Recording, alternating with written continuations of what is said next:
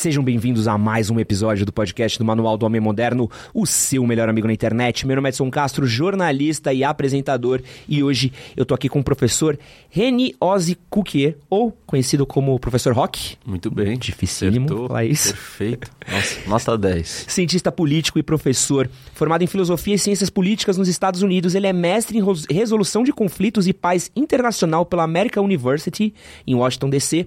Trabalhou no Conselho de Segurança da ONU, na Organização dos Estados Americanos, a OEA, foi secretário adjunto de Segurança Urbana na cidade de São Paulo, foi deputado estadual, é professor de Relações Internacionais e apresentador de um canal no YouTube que hoje é o maior canal de geopolítica do Brasil. E hoje a gente vai falar um pouquinho aqui sobre geopolítica e como anda o mundo.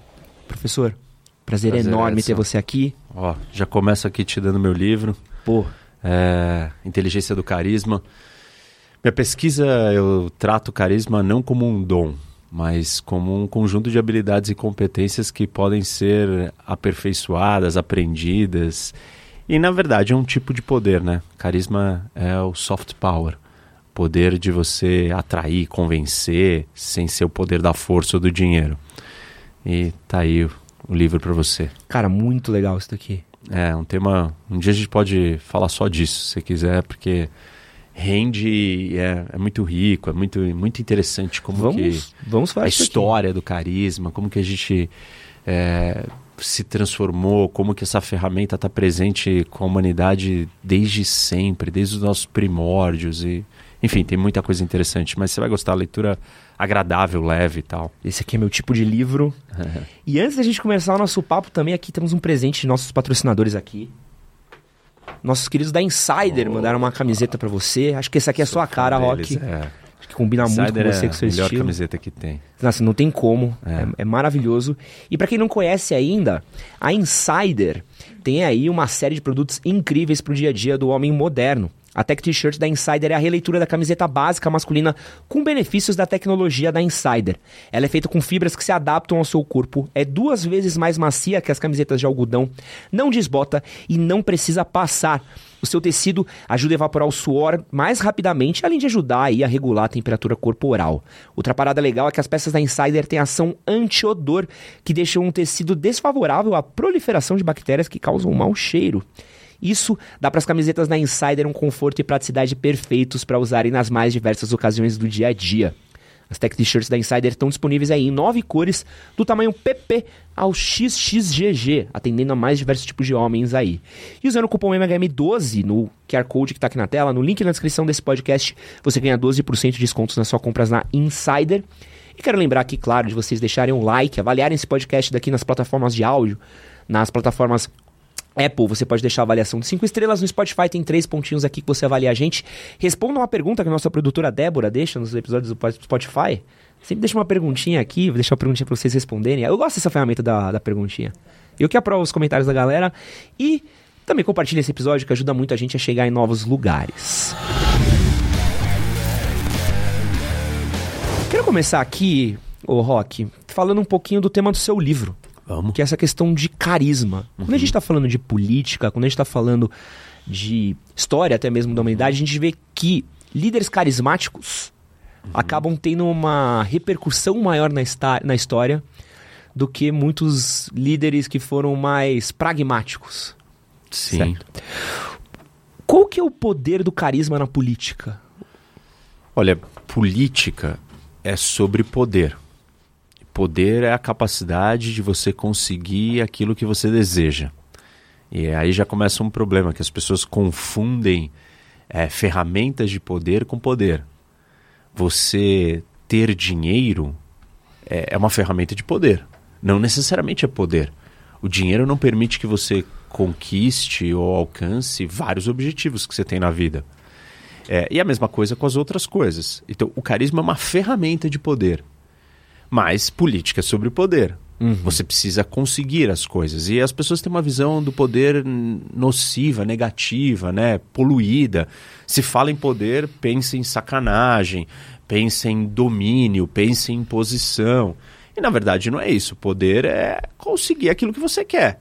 Claro, muitos eh, líderes ou pessoas que chegam no poder eh, perdem os seus limites ou querem coisas destrutivas. Um Hitler, ele queria, ele tinha um objetivo negativo, destrutivo, do mal. Mas existem, é, você pode usar o poder para alcançar coisas boas. Então, o poder é neutro. Quem usa ele com seus objetivos é que vai dizer se é problemático ou se é positivo.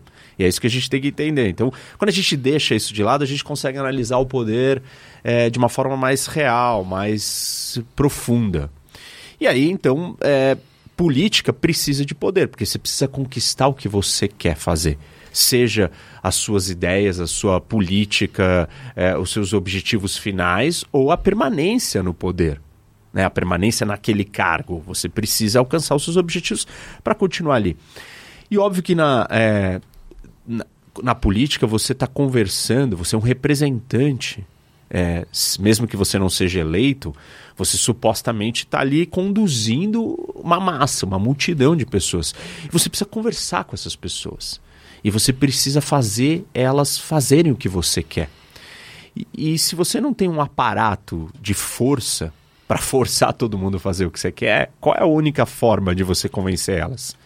Através da persuasão, através da atração. E é aí que entra o carisma. Então não dá para, assim, claro, existem políticos é, importantes que não foram carismáticos, mas a maioria dos grandes líderes, e não só na política, podemos falar do mundo dos negócios, podemos falar do esporte. Eu gosto de usar o exemplo do Senna e do Piquet. É. Pô, os dois são tricampeões mundiais. Só que um é ausente de carisma, né? Exato. Qual é a diferença? E, assim, não tô, não tô entrando no mérito de quanto o Piquet é bom ou não. Ele é tricampeão uhum. como o Senna. Mas a diferença tá no carisma é, a, a capacidade de, de, de, paixão que existia pelo Senna não existia pelo Piquet. Isso é muito louco, né? E isso é puro carisma. E o carisma especificamente do Senna, ele vem de uma de um porque eu coloco que o carisma são é um desenvolvimento de três níveis né você tem três esferas e, na verdade isso não serve só para o carisma isso serve para qualquer coisa na, na sua vida quando você vai interagir com alguém você tem que pre prestar atenção em três coisas eu eu aqui, você, que é a outra pessoa que eu estou interagindo, meu interlocutor, e o contexto, o ambiente. Então, sempre é assim, qualquer interação humana, ela tem esses três elementos. Você, eu, né? Ou você ou o outro com quem você está interagindo, pode ser outros, mas é, o, é o, o, o externo a você, e o ambiente, que é o contexto que você está. Nós estamos aqui num estúdio, nós estamos na praia, nós estamos é, dentro de um tribunal, nós estamos numa sala de aula. Onde nós estivermos vai mudar quem nós somos. E o, e o Senna, ele, ele tinha o talento dele, o carisma dele, vinha em grande medida das suas habilidades internas com ele. Não é que ele sabia te ler ou que ele prestava atenção em você. Porque, assim, uma, uma das habilidades das pessoas carismáticas é entender o outro. Então eu entendo você, eu presto atenção nos detalhes, eu vejo como você está vestido, como as suas expressões faciais, os sinais que você me dá, como você se comunica. E eu te, te agrado, uhum. eu te dou o que você gosta. Esse é um jeito de ser carismático. Outro jeito é eu transporto, né, ou eu transmito para você segurança, confiança, paixão. E isso o Senna fazia muito bem. Porque ele tinha um nível de inteligência emocional muito elevado. Para você desenvolver a sua capacidade das inteligências, tanto que eu chamo o livro de inteligência do carisma, né? É, são três inteligências. Então é a inteligência emocional, a social e a contextual. Cada uma desses três níveis que eu falei. Uhum. Que é o pessoal, o outro e o do contexto. E o Senna era muito bom na inteligência emocional por ele ter essa, essa autoconfiança, né, saber quem ele era, isso reverberava nas outras pessoas. E os outros olhavam e falavam assim: nossa, tipo, ficavam apaixonados, porque você se atrai por aquilo que é seguro, é confiante, é forte. E ele tinha isso. E óbvio que cada político trabalha com uma linha, você tem políticos que têm muitas delas, mas se você olhar, por exemplo, para um Trump, é, ele, era um, ele é um cara que ele não tem uma inteligência emocional apurada, nem uma inteligência social. Mas ele teve uma inteligência contextual fora da curva. Ele entendeu o contexto, ele entendeu o cenário, ele entendeu o que as pessoas estavam cansadas e ele ofereceu aquilo. E essa é uma ferramenta que líderes é, normalmente têm, né? políticos são bons na inteligência contextual. ler o cenário entregar o discurso do que aquele momento da história, aquele momento econômico, político e cultural pede. Uhum. Hitler fez isso com os alemães. E aí tem um, uma ressalva, né? Carisma pode ser usado para o bem e para o mal, como eu disse. E os maiores ditadores da história, os homens mais sanguinários de todos, eles eram carismáticos. É. Mussolini, Hitler. Mussolini, Hitler, Mao, todos eram muito carismáticos. Então, por isso que a gente tem que olhar com atenção para o carisma, porque ele é uma ferramenta de poder. Ela pode ser usada para o bem ou para o mal. E um fator que a gente tem visto hoje, que tem influenciado muito também na política, e é talvez seja um player relativamente novo na cena são as redes sociais. É. O quanto que você vê que essa popularidade nas redes sociais, essa capacidade de atrair seguidores, de atrair pessoas para suas redes sociais, virou um fator de uma ferramenta política hoje? Ah, assim, se a, se a gente vive mais dentro do virtual do que do presencial ou do real, claramente as discussões da nossa vida a política é isso, sobre as discussões para onde nós queremos caminhar como sociedade, como grupo. É, elas vão acontecer ali dentro. E se você tem um poder de atração lá dentro, você é uma força política. Uhum. Você é um agregador, você é um hub, você é um centro de conexão, você é um grande articulador, você é um grande comunicador. Você falar de certos temas ou, ou transmitir certas mensagens vai ter um efeito maior sobre o maior número de pessoas. Então, obviamente que você é uma força política. E claro que é, quem detém essa, essa capacidade de aglutinar pessoas na rede tem poder. É, na, era da, na era da comunicação e na era da informação. Se a gente vive na era da comunicação e da informação, quem é um hub, um centro, né, onde está todo mundo indo ali, é, você tem poder. E óbvio que poder vale dinheiro, é, vale conquista, te ajuda a chegar onde você quer e assim por diante. Então, eu diria que é, a, os influencers, né, ou as pessoas que conseguem se posicionar bem na rede, estão à frente entendendo quais são as ferramentas necessárias para você conseguir o que você quer no século XXI. Em outros momentos da história, você precisava ter é, cavalos, você precisava ter um feudo, servos e assim por diante, porque senão você não ia ter poder. Hoje, né, um mundo democrático, aberto, livre, se comunicando, você precisa ter a capacidade de, de entender como se posicionar, como falar, como ocupar o espaço digital. E aí os influencers têm poder. Então eles têm muito a nos dizer do ponto de vista econômico, político, cultural, social. Porque hoje a gente tem o cargo de político influencer, né? É Isso, também. E como é que é para vocês? Porque assim, você é um cara que já tá na estrada faz muito tempo, professor de faculdade, uhum. um cara que tá estudando, tá dentro da academia de certa forma. Como é que é para vocês foi o, o, papo de, pô, gente, vamos ter que começar a conversar sobre o Twitter aqui em sala é. de aula? Assim, dentro do mundo acadêmico existe um grande preconceito, né? É, a academia ela é um, um mundo isolado uhum. do conhecimento, existe uma arrogância, uma prepotência é, de se achar especial, se falar.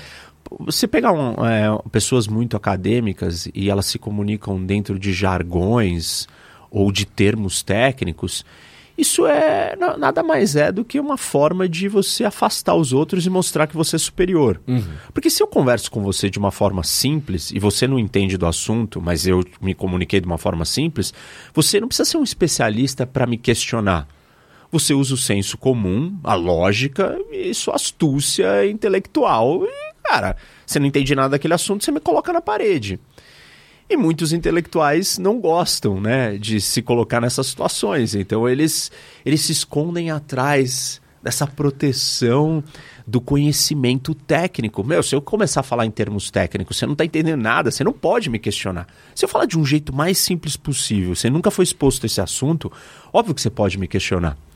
E eu acho que essa é o verdadeira, a verdadeira busca pelo conhecimento, uhum. onde você troca e você é capaz de ser confrontado porque, assim, quando você está sendo confrontado, você não está sendo confrontado você.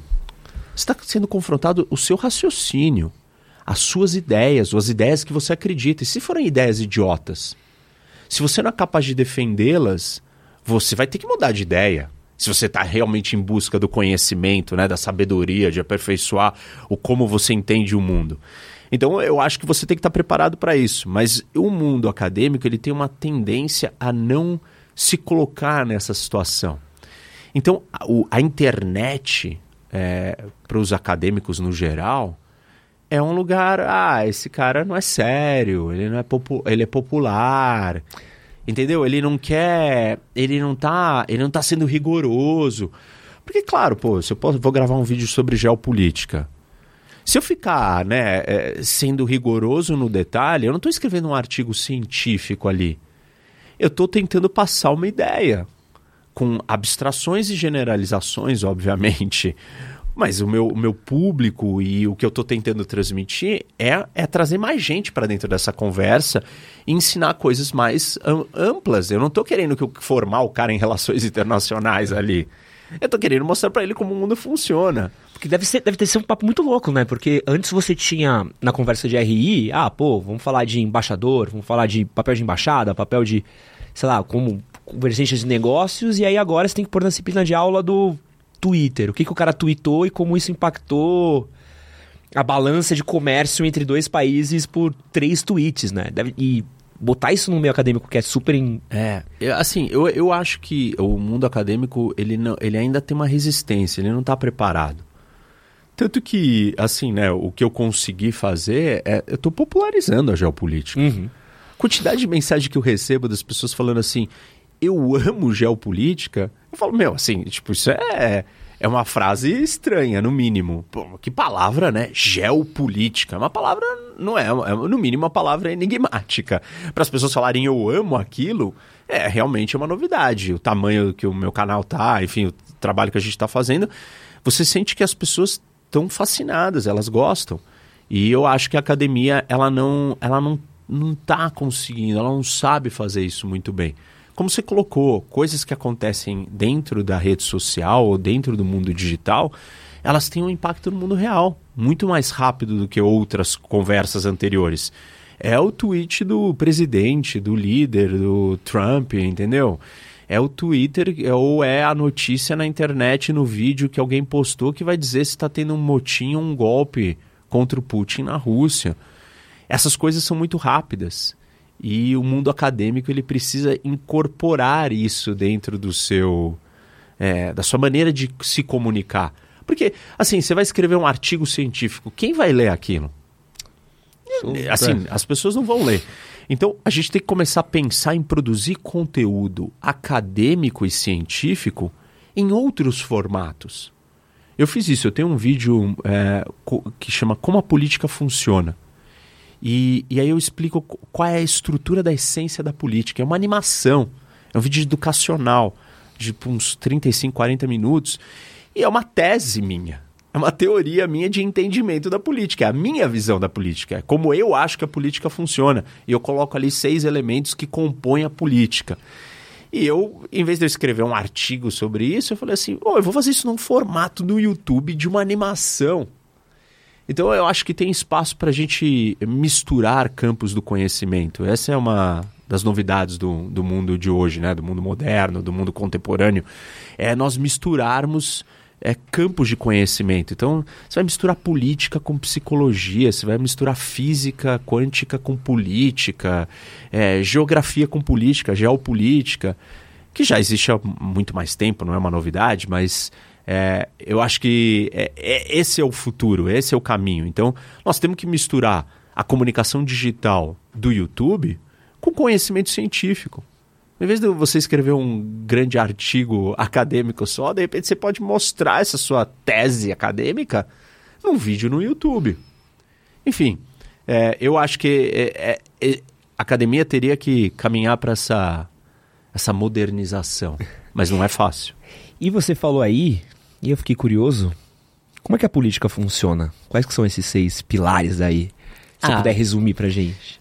A, na política tem meios, né? Por exemplo, carisma é um meio, é uma ferramenta.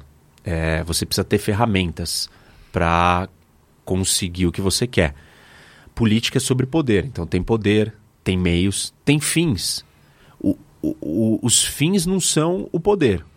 O poder é a capacidade de eu conseguir o meu fim. Mas você precisa definir quais são os seus fins. Tipo, você não entra na política, e aí não, não tô falando de política formal, virar um, um, um legislador, ou um prefeito, ou, ou um membro de um partido. Você é um animal político. O Edson é um animal político. Tipo, como? Meu, você acorda todo dia, você tem vontades e você quer fazer coisas. E você vai se deparar com outras pessoas que não querem que você faça aquilo. E você precisa convencê-las a fazer aquilo. Então todo dia você negocia no seu dia a dia, na sua vida, no seu negócio, com seus amigos, com sua família, com seus relacionamentos, com, com quem trabalha com você, com seus parceiros comerciais, para você chegar onde você quer. Isso é política. Porque a política ela só existe quando tem mais de um ser humano junto. Se você vivesse numa ilha sozinho, se você fosse é, um náufrago, você vivesse com o Wilson, com a bola, não teria política. Não tem política entre, entre o Wilson e o náufrago. É, o Tom Hanks e o, e o, Wilson. Mas, toda vez que tem mais de um ser humano num, num mesmo lugar, tem política. Por quê? Você tem objetivos, fins, diferentes dos meus fins. Você tem meios diferentes dos meus, mas você tem meios, você tem fins, você tem poder. E aí você precisa de estratégia para a estratégia é a maneira como você usa os seus meios para alcançar um fim. É, a capacidade de você alcançar o seu fim é o poder. E aí você tem o contexto, né, do tempo que você está vivendo, tipo, quais são tem forças que você não controla. Então, tudo isso compõe a política. Se você quer ser um bom político, e aí, de novo, as pessoas não entenderam, do dia que elas acordam, da hora que elas acordam até a hora que elas vão dormir, elas estão fazendo política. Aristóteles nos explicou que nós somos animais políticos. O ser humano é um animal político. Você acorda e começa a fazer política. O que é política? Conflito de vontades. Conflito de interesse. E você tem todo dia. Porque você quer uma coisa, sua esposa quer outra coisa. Ou a namorada quer uma coisa, sua mãe quer uma coisa, seu irmão quer uma coisa, seu sócio quer outra coisa, seu, seu parceiro comercial quer outra coisa. Todo mundo quer coisas diferentes.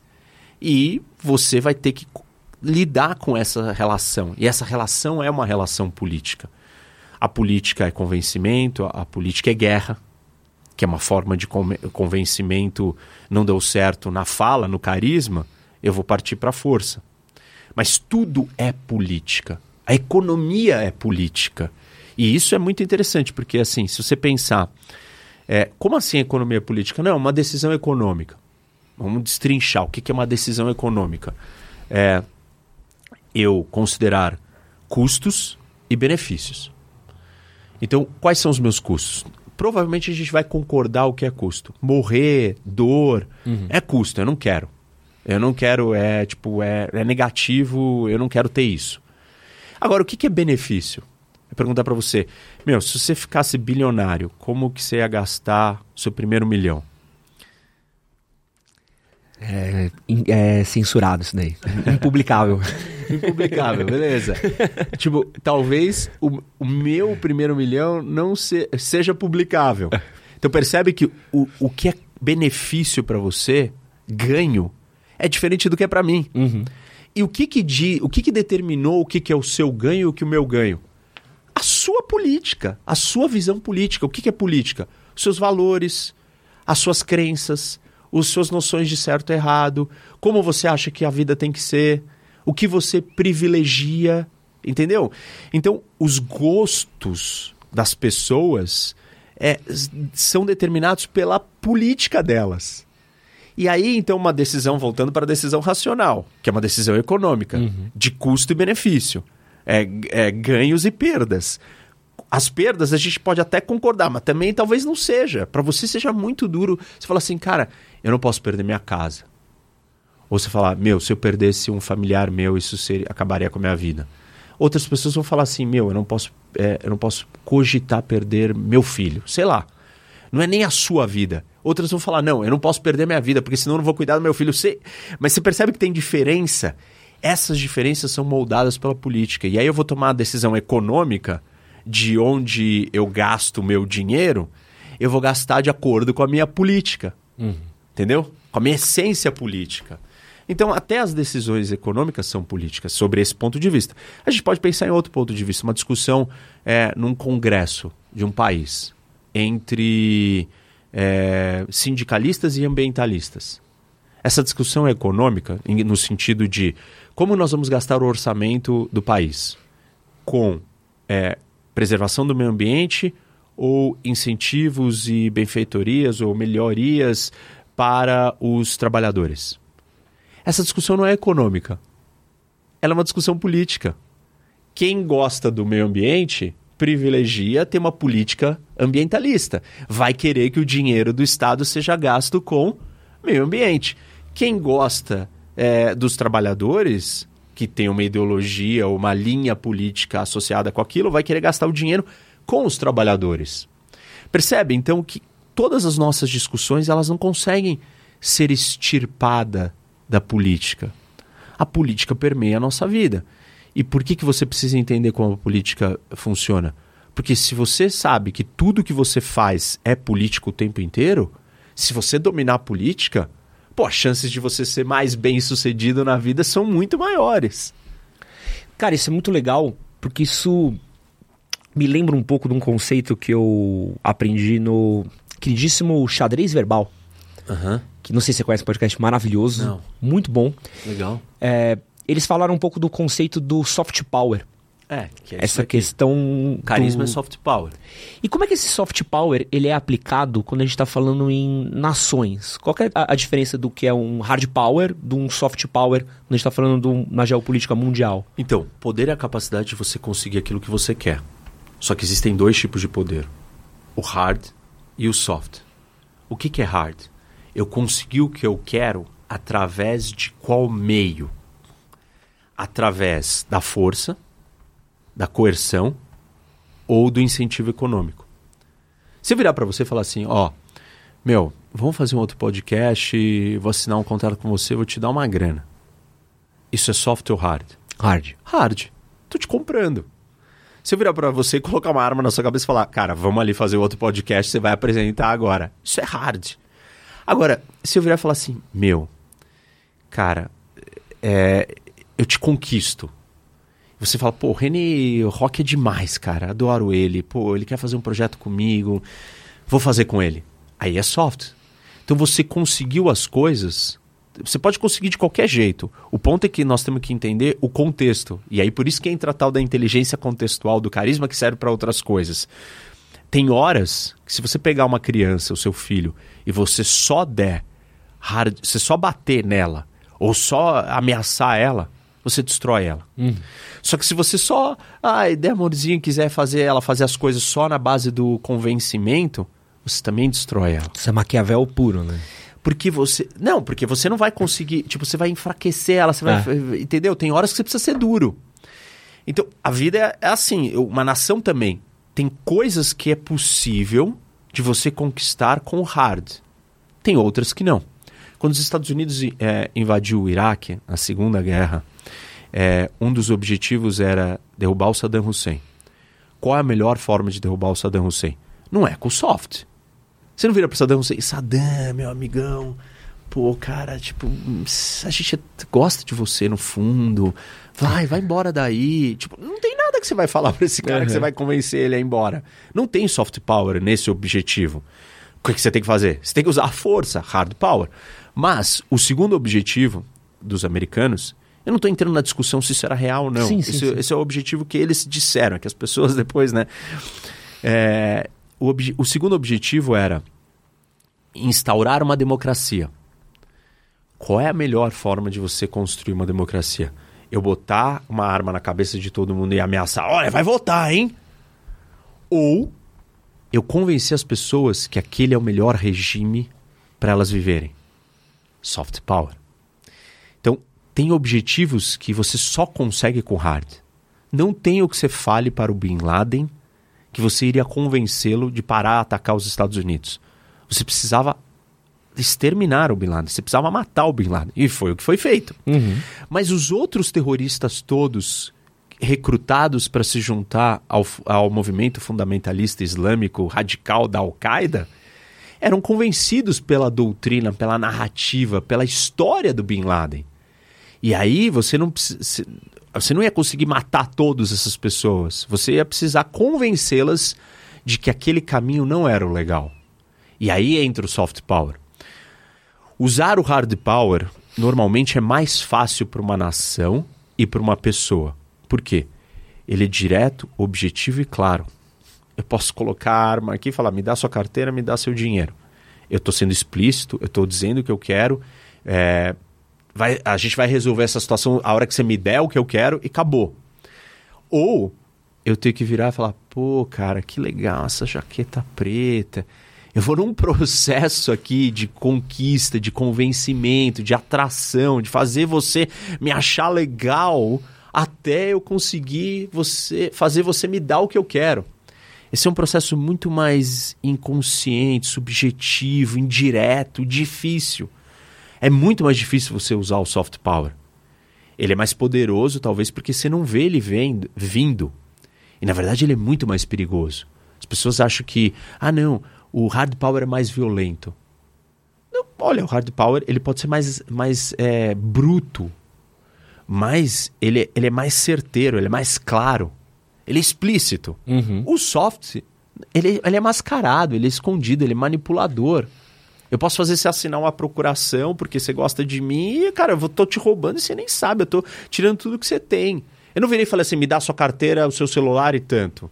Entendeu? É, é o, o soft power, uma, um exemplo que a gente fala muito de soft hoje, é essa questão, por exemplo, do o sports washing, que a gente tem visto muito Uhum. forte de... ah, o Qatar fez um sport washing absurdo, não só com o Manchester City, como com é, o PSG. A gente tem agora o caso da Arábia Saudita, né? A Arábia Saudita abriu a carteira, tá comprando... Tudo. Se quiser comprar nós, Arábia. Aceita um pocinho de petróleo, tu pai também. Olha lá, você está sendo, você tá sendo seduzido pelo hard power. É isso. Só pra deixar claro aqui.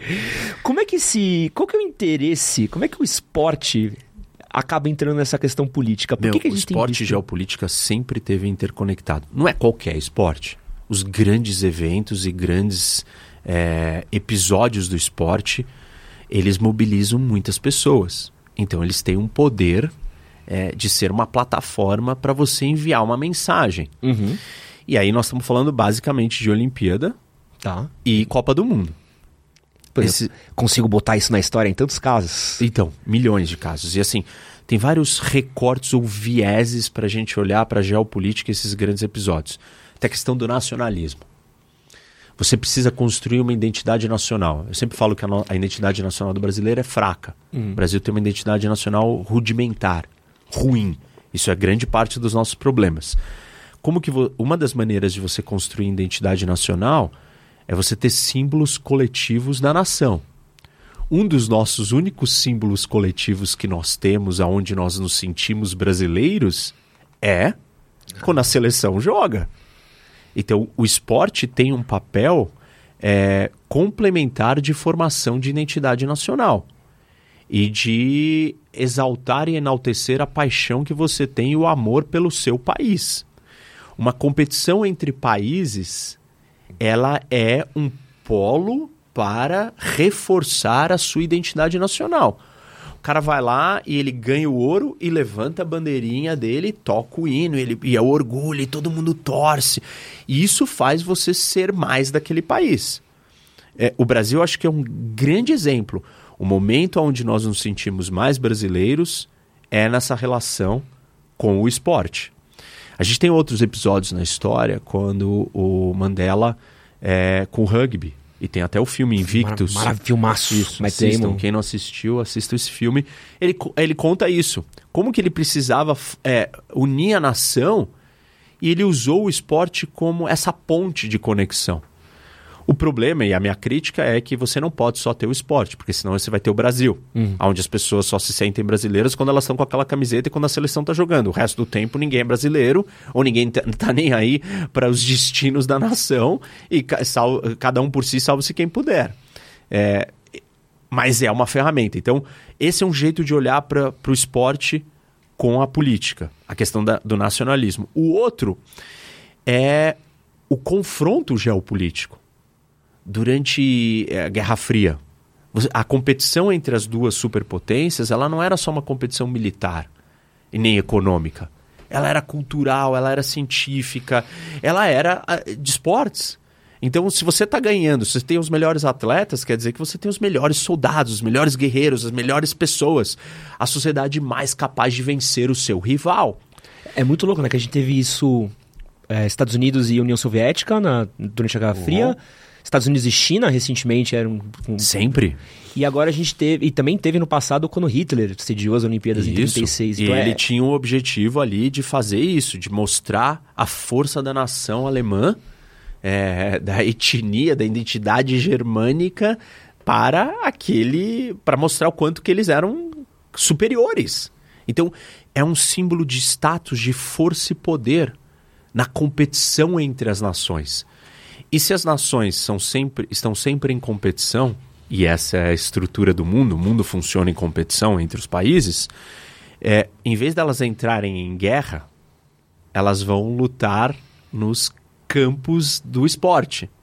Então, é uma forma de você é, manifestar né, ou ventilar é, as rivalidades geopolíticas ali. E ela tem um impacto e um simbolismo. Outro jeito de olhar para o esporte: terrorismo. A, a Olimpíada é, na Alemanha. Na Munique. Isso, em Munique, quando houve, tivemos os atentados contra a delegação israelense. E tem até o filme Munich, do Munique, é, o filme do, também. Assim, mega filme que conta é, esse episódio e a retaliação israelense aquilo. O terrorismo é um episódio geopolítico. E aquele episódio é uma situação dessa. É. Outra coisa que tem a ver é, é uma sinalização de status você sediar uma Olimpíada ou uma Copa do Mundo. Então quer dizer que você chegou no topo, porque você vai ser a grande vitrine. O mundo inteiro vai estar olhando para você durante aquele esporte. Você é a sede, você foi escolhido como a sede.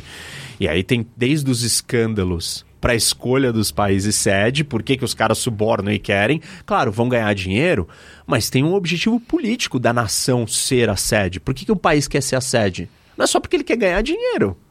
Porque tem um orgulho e tem um status de que ele alcançou um nível.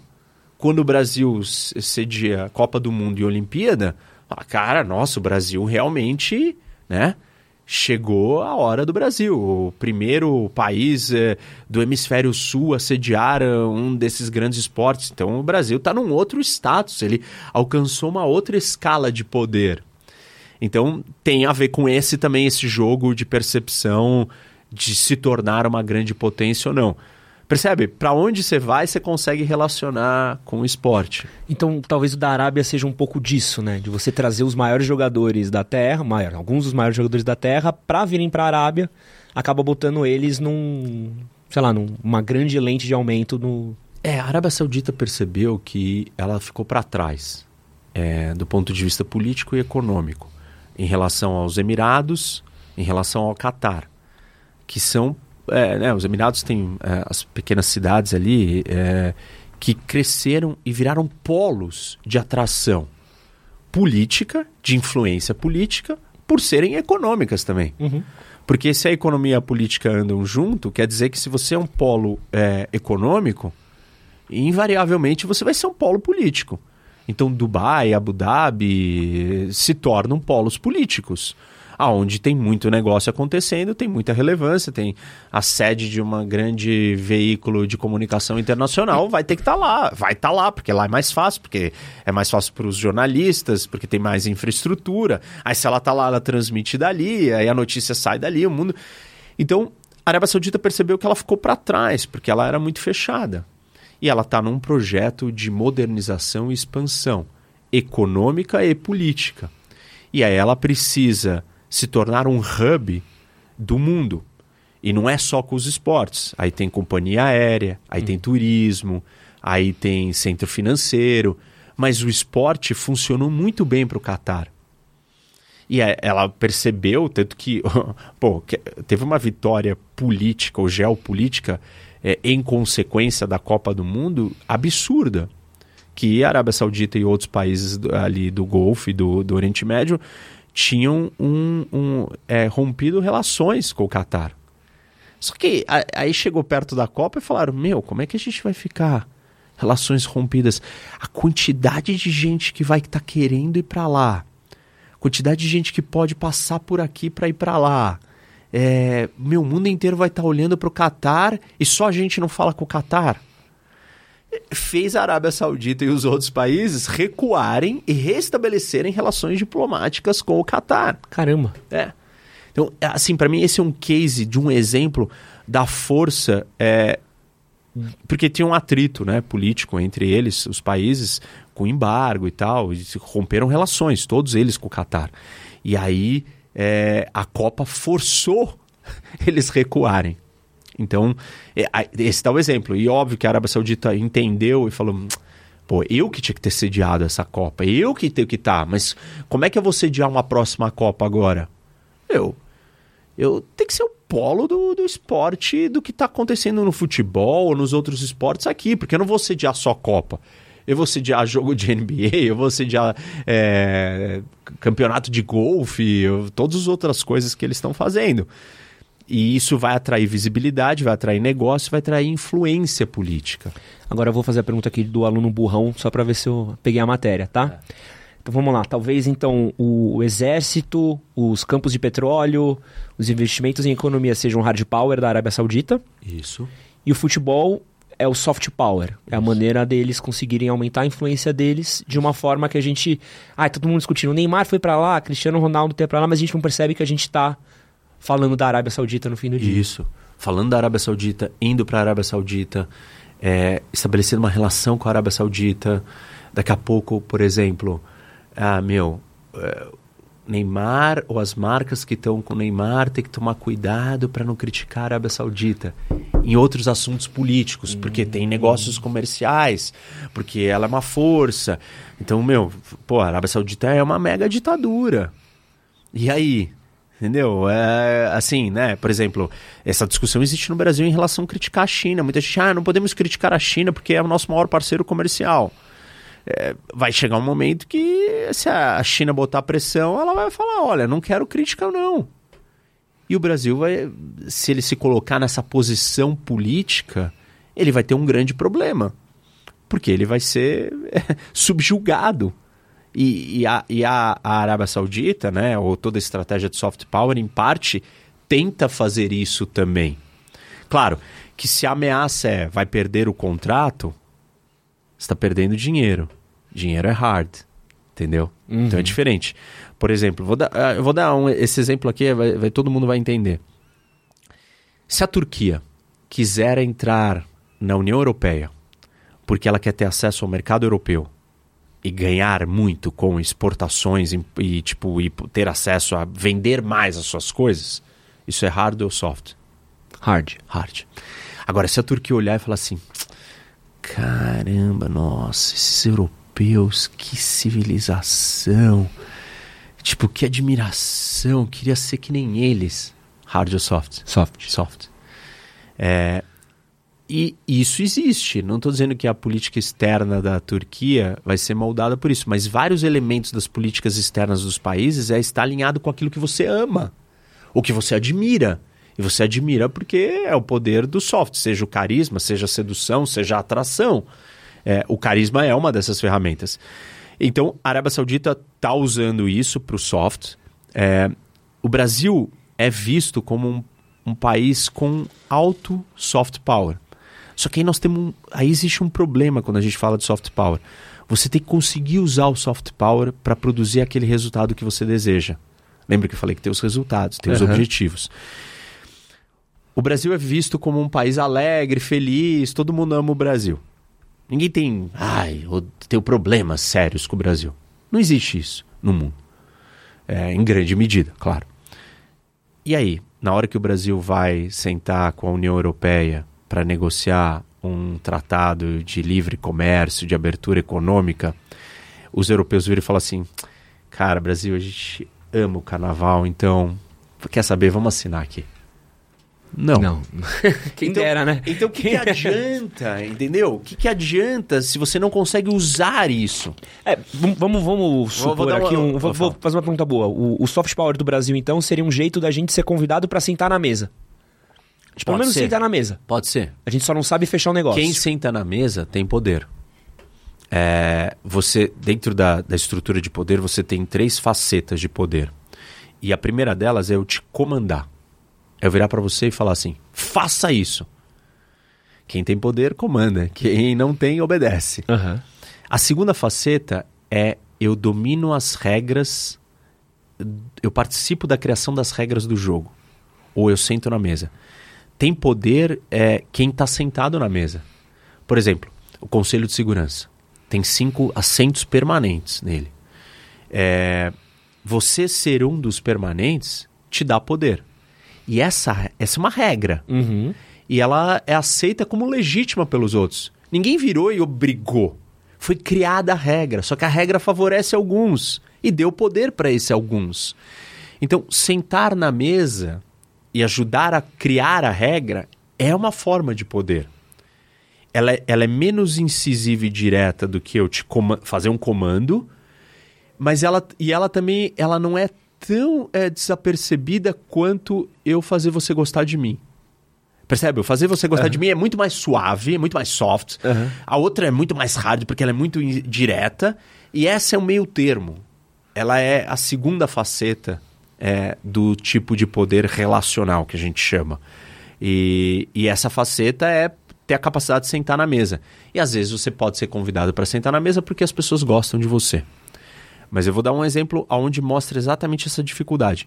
Quando acharam Bin Laden, acharam os vídeos dele lá no, no, no- no co- esconderijo dele, tinha um monte de vídeo dele tomando Coca-Cola. Ah, e assim, a Coca é um símbolo da cultura americana. Independente de ser um produto, ele é um símbolo da cultura americana. E se ele odeia tanto os Estados Unidos e ele consome um elemento daquela cultura, pô, mas e aí o soft power? N- não interessa, esse soft power não teve o efeito.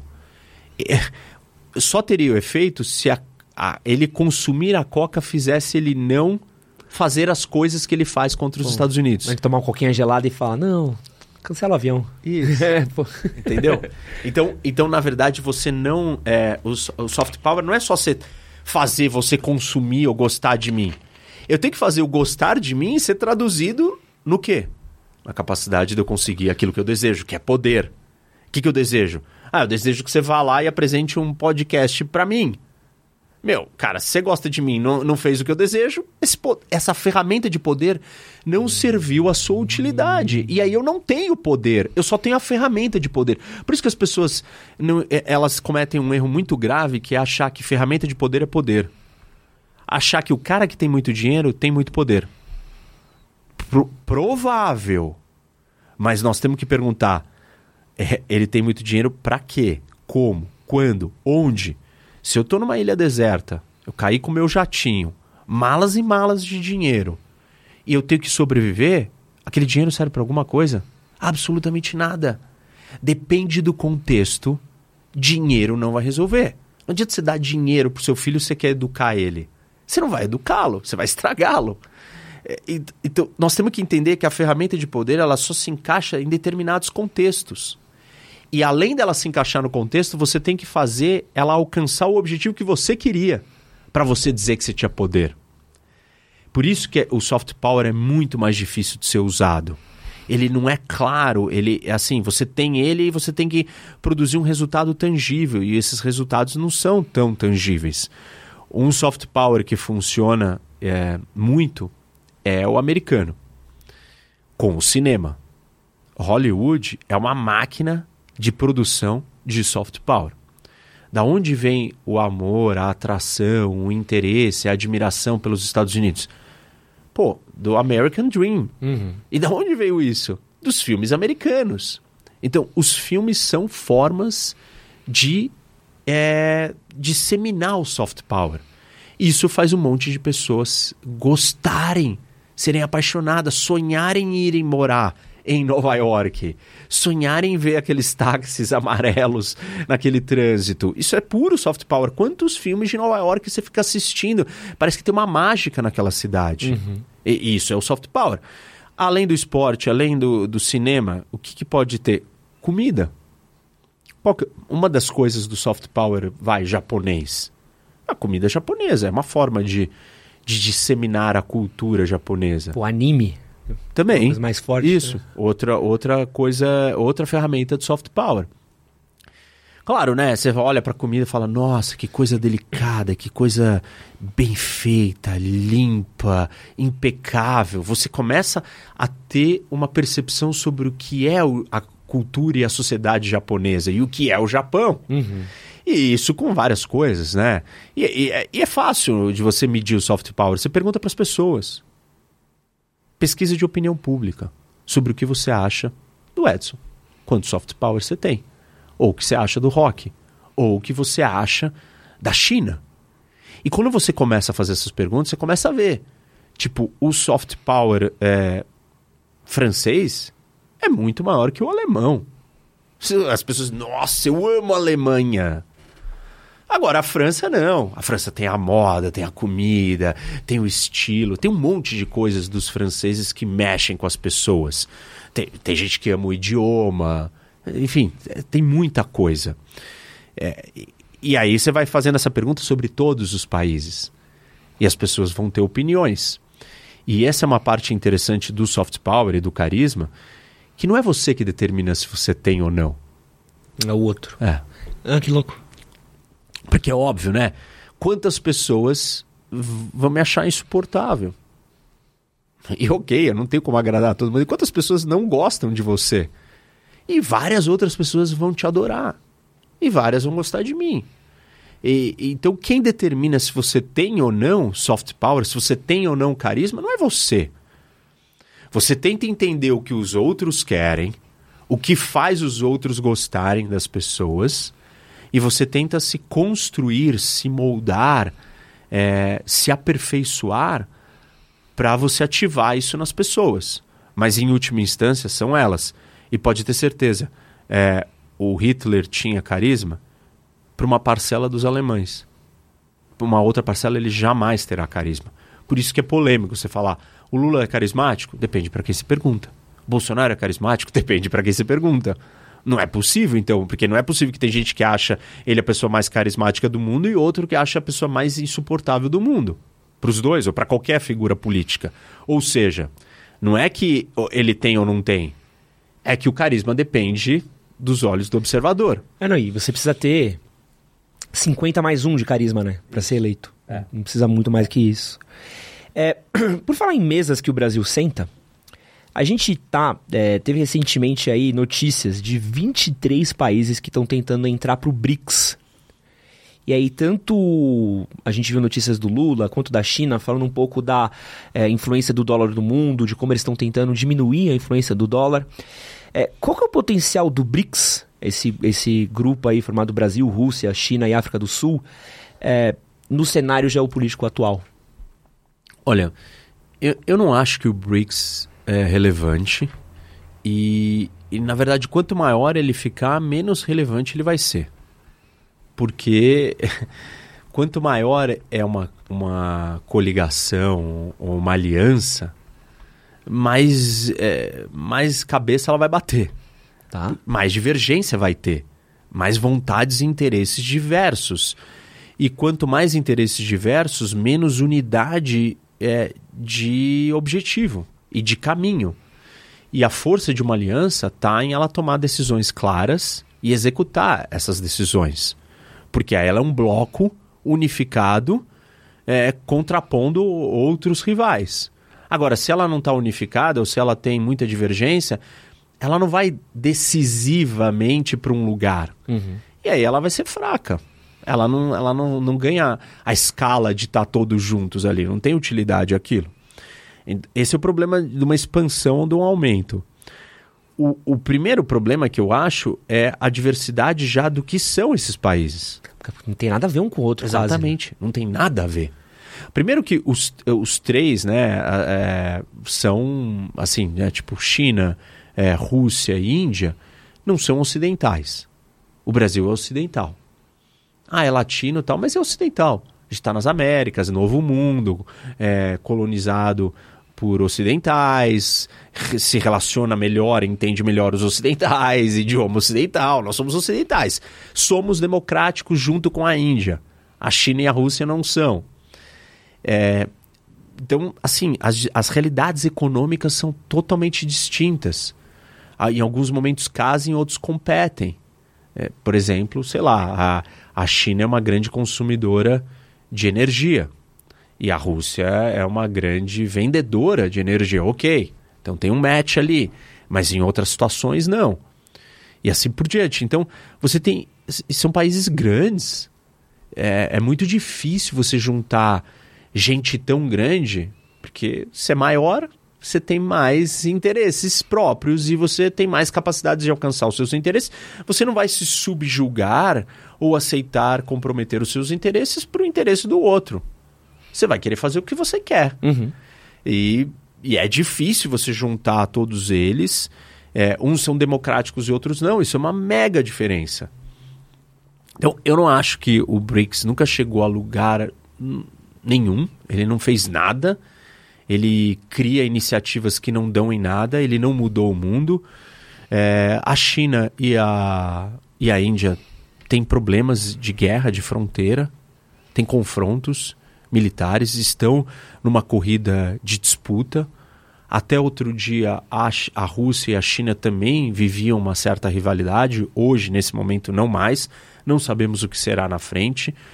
É, esses três têm bomba atômica.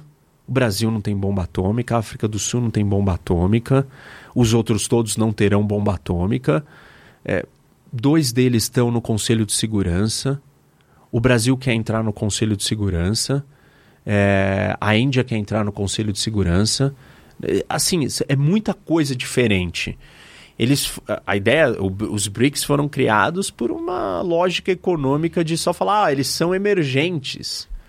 Né? É, Pô, então... Mas a China já disparou também, né? Isso, ela está numa outra categoria de, de economia de país, ela está almejando ser a maior potência do mundo, ela não está na disputa com Índia, com Rússia ou com Brasil. Não tem nada a ver. Então, assim, eu não vejo nada de concreto que os BRICS criaram para alterar a ordem mundial, o equilíbrio de forças no mundo. Nada. Absolutamente nada. Só ações cosméticas, só ações que parecem bonitinha, retóricas. Na prática, não aconteceu nada. E, e, assim, a gente não precisa ir muito longe. Vamos olhar para as outras alianças, como a União Europeia ou como a OTAN. Quanto que esse grupo consegue caminhar unido? É muito difícil toda hora batendo cabeça e não indo para os lugares que tem que ir. Claro, agora tem um inimigo comum, que é a Rússia. Então a OTAN tá, agora ela tá, ela tá, tá avançando, né? agora ela tá dando certo, porque você tem um inimigo comum. Qual é o inimigo comum é, dos BRICS? A União Europeia e os Estados Unidos? O mundo ocidental, as democracias ocidentais? Não. Quais são os rivais deles? Também não. Então, assim, eu não, eu não, eu não acho que os BRICS têm futuro e eu não acho que eles conseguem implementar coisas práticas e tangíveis. Eles são é, um ruído retórico na geopolítica que dá uma falsa impressão de que isso significa alguma coisa. Do ponto de vista das coisas práticas e importantes, estratégicas, existe muito mais divergência entre todos eles e disputas e rivalidades entre eles do que uma união. Por falar em coisas práticas e tangíveis, a gente teve uns dados do relatório Nuclear Weapons Ban Monitor, que ele diz que os nove países que têm armas atômicas entraram em 2023 com um arsenal de 9.576 ogivas operacionais. 90% dessas ogivas está com Rússia e Estados Unidos. E aí, é só uma, uma dado, um dado legal que acho que é bacana ah, saber, que são 135 mil bombas de Hiroshima. E aí que na lista dos países que aumentaram também, é, Rússia, China, Índia, Paquistão e Coreia do Norte também aumentaram o registro aí no avanço do arsenal.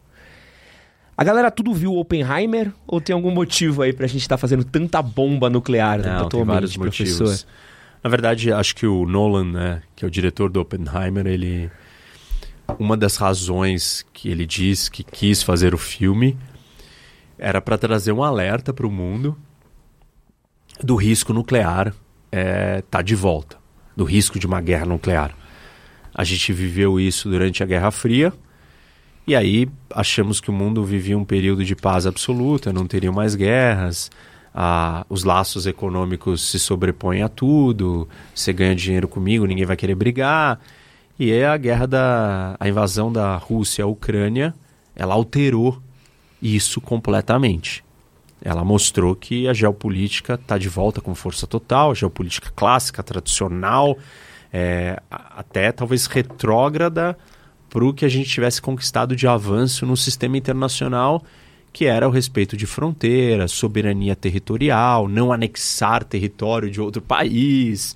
Esse tipo de coisa se achou que estava fora de cogitação.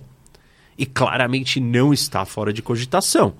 Então nós estamos, de novo, lutando pela coisa mais básica, que é terra, que é pura geopolítica. Por isso que é, a geopolítica é instrumental ou útil para as pessoas. Porque se nós estamos lutando por guerra, me parece que, lutando por terra, me parece que entender o que é a terra, a importância da terra, é, uhum. ela está ditando para onde nós estamos indo. Se a Rússia é, quer dominar um território da Ucrânia, a geopolítica daquele lugar faz toda a diferença. A geografia daquele lugar vai nos dizer muita coisa, vai explicar por que, que o mundo está andando para onde ele está andando. É... Então, tá de volta essas disputas. E se tá de volta essas disputas, tá de volta a questão da guerra nuclear. E, no, e, e por que, que é uma guerra. A, a, a, o perigo da guerra nuclear está de volta? Porque a disputa é, são entre as potências que têm as bombas atômicas, que são nove países. E o Conselho de Segurança ele foi criado com a ideia de você unir, unir numa aliança todos os países que tivessem bomba atômica. Os cinco permanentes, que naquele momento eram só, só os cinco tinham a bomba, que eram os cinco permanentes, que é, é China, Estados Unidos, Rússia, França e Reino Unido. Óbvio que depois outros quatro desenvolveram a bomba, é, então nós temos nove, mas aqueles cinco não poderiam brigar entre si, porque se eles brigassem, a gente poderia ter uma guerra nuclear. E o objetivo da criação da ONU era evitar que nós tivéssemos uma nova, uma terceira guerra mundial e uma guerra nuclear, em parte. E com o movimento da Rússia, da China, está de volta a preocupação de uma guerra atômica. A China, particularmente, decidiu que ela vai construir muito mais ogivas, porque 90% dessas bombas aí, desse número que você colocou, é, é, está com os Estados Unidos e com a Rússia. A Rússia tem mais ainda que os americanos, bem mais. E a China está tá na, na casa ou na ordem das centenas, duas ou três centenas de bombas. É, Estados Unidos e China estamos falando de 5 mil, 3 mil bombas. A China decidiu que ela vai pular para casa das milhares de bombas também. Então, em pouco tempo, ela pretende ter mais de mil bombas. E isso é uma corrida armamentista nuclear e a discussão do uso da bomba atômica e a estratégia nuclear por trás é, de você conter uma guerra atômica, ela leva em conta o número de bombas. Porque imagina o seguinte: você tem uma bomba, eu tenho duas bombas, eu sou seu inimigo, seu rival. O que, que eu faço? Eu pego uma das minhas bombas e jogo para destruir a, a sua bomba. única bomba. Então, ter duas e você ter uma Moiado. Fez Edu. toda a diferença na estratégia de eu anular o seu poder e simular uma situação de confronto. Então eu preciso ter duas. Aí você olha e fala assim: meu, se eu tenho uma, eu tenho um problema. Porque eles podem destruir essa minha uma. E aí eu não vou ter nenhuma. Então o que, que você fala? Eu preciso ter duas. Mas ele tem duas. Quantas eu preciso ter então? Três. ah, só que aí eu vejo que você tem três e o que, que eu faço? Pô, eu preciso ter quatro. Pô, mas chegar em 5 mil também é um... Mas a gente já chegou em 40, 50 mil durante a Guerra Fria. Caramba. A gente chegou em números absurdos. E foram, foi se desarmando. Tratados foram feitos para se desmantelar e diminuir o arsenal atômico. isso aconteceu, tivemos algum sucesso nessa área e agora a curva inverteu e nós estamos de novo numa ascendência. É, os tratados foram rompidos, parte deles, que era entre Estados Unidos e Rússia, e a China entrou no jogo e falou: não, eu vou ter também milhares agora. Ai. Só que aí a pergunta é: e o que, que a Índia vai fazer? Bom, se a China vai ter milhares, eu não posso ter centenas. A Índia vai querer ter milhares. Só que se a Índia tiver milhares, o que, que o Paquistão, vai fazer? Vai Opa, eu tenho que ter. E, e essa é uma coisa que a gente milhares. fala pouco. Só que mas... aí, se o Paquistão, que é o único país islâmico que tem a bomba atômica, é bastante radicalizado, uhum. instável, problemático, decidir ter milhares, aí talvez Israel fale: pô, só centenas não dá. Eu preciso ter milhares. E aí, se Israel vai ter milhares, aí os outros países também da região podem falar assim, ou o Irã falar, pô, eu estava planejando, que o Irã tem um programa nuclear. Estava planejando ter centenas, acho que eu também vou ter milhares. Só que se o Irã tiver milhares, a Arábia Saudita, o Egito e a Turquia vão precisar ter milhares. E aí, se todos esses tiverem milhares, aí o Brasil vai falar assim, pô, mas só eu que não, né? É, caramba, olha o meu tamanho. A, Arábia Saudita tem bomba atômica e eu não. E aí nós vamos ter um problema. Porque aí nós estamos aumentando a probabilidade de algo catastrófico acontecer. Por quê? Tem uma teoria né, famosa e conhecida, sempre falo dela nas relações internacionais, que, que é a teoria do MAD. MAD, M-A-D Mutual Assured Destruction, que diz o seguinte: se você tem bombas e eu tenho bombas, nós não vamos nos destruir ou nos matar ou não vamos iniciar uma guerra atômica. Por quê? Porque eu garanto, através de mecanismos específicos, eu garanto para você que mesmo que você me ataque de surpresa enquanto eu estiver dormindo e jogue uma bomba atômica no meu território, extermine toda a minha população e mate todo mundo, eu ainda assim serei capaz de retaliar e destruir toda a sua população. Você fala, bom, então eu não vou jogar. Eu faço isso com uma coisa que a gente chama Second Strike Capability, ou capacidade de ataque secundário. É, eu tenho um submarino escondido em algum lugar do mundo e ele vai lançar um míssil e ele não está no meu território. Ele está embaixo do mar, ninguém sabe onde ele está e ele carrega dezenas de ogivas e ele vai lançar e vai destruir o outro país. Então, uma teoria ou uma visão do mundo de, das relações internacionais diz o seguinte: é, quem, se você der bombas atômicas para todo mundo, não teremos guerras nucleares. Porque todo mundo vai ter medo da destruição mútua assegurada. O problema é que nem todo mundo vai ter second strike capability. Nem todo mundo vai ter o jeito de lançar é, um ataque nuclear depois de ter sido destruído. E, e, se nem todo mundo vai ter, aí você você não tem o second strike, isso me convida a me atacar. A te atacar primeiro, você não vai ter como retaliar, então se você brigar demais ou passar da linha comigo, eu falo, ó, eu vou te atacar. Aí você fala, ah, vai, eu vou te retaliar. Aí eu falo, ah, desculpa, você não tem como me retaliar. Porque você não tem submarinos nucleares no fundo do oceano. Então não resolveu esse problema. Aí tem a outra parte que é mais importante, que você é um cara irracional. Você é um fundamentalista islâmico que acha que vai encontrar com é, 70 e tantas virgens no céu quando você morrer. Se eu falar para você que eu vou te matar, o que, que você faz? Delícia. Isso. Vambora. Então, então não adianta. Com atores, pessoas irracionais, não vai adiantar. Aí você fala assim, não, tá bom, mas é, tirando os fundamentalistas, todo mundo é racional. Médio. Por quê? Porque a gente já sabe hoje, né, na, com a neurociência, é, que todos nós temos centenas de vieses cognitivos que fazem a gente achar que nós estamos tomando uma decisão racional. E na verdade nós estamos sendo enviesados. Então você pode estar tá tomando uma decisão achando que você está sendo racional e você está enviesado e você não vai ser racional e você vai lançar bomba. Outro problema. Você pode acabar caindo é, num cenário de erro pode acontecer um acidente. Você achar que eu, eu, eu, lancei a bomba e você lança contra mim. Você lança um satélite, eu acho que é um míssil. Isso, isso aconteceu várias vezes na história.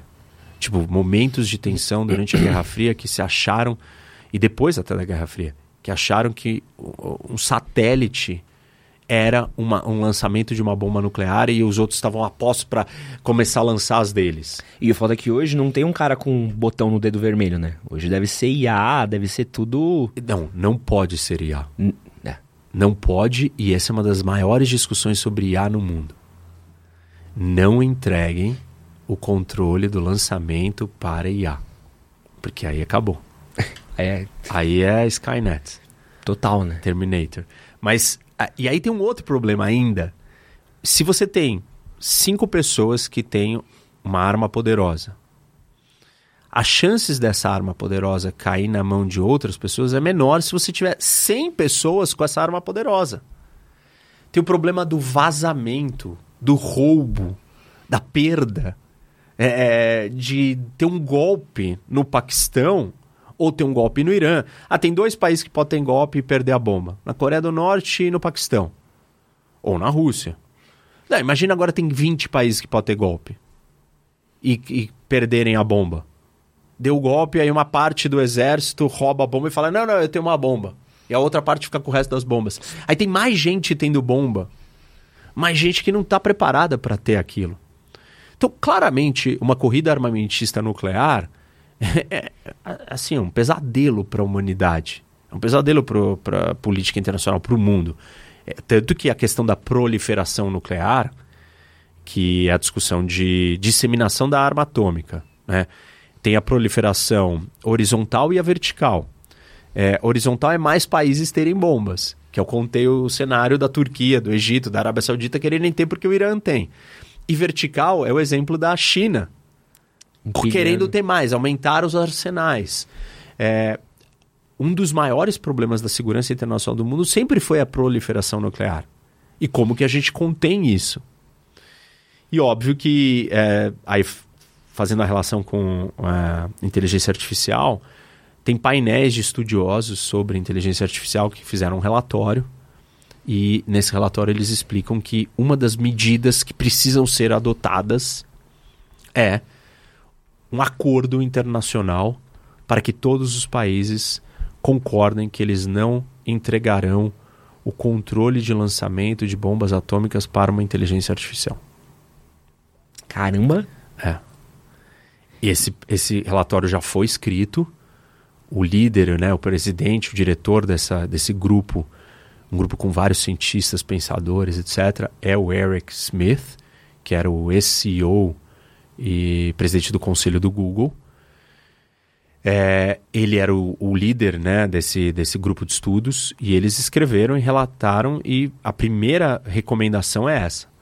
Precisa ter um acordo internacional para que todas as nações que têm bombas atômicas concordem e garantam que elas não vão entregar é, o, o, lançamento, o acionamento, o acesso às bombas atômicas para inteligências artificiais. Explica para gente por que que é ruim isso.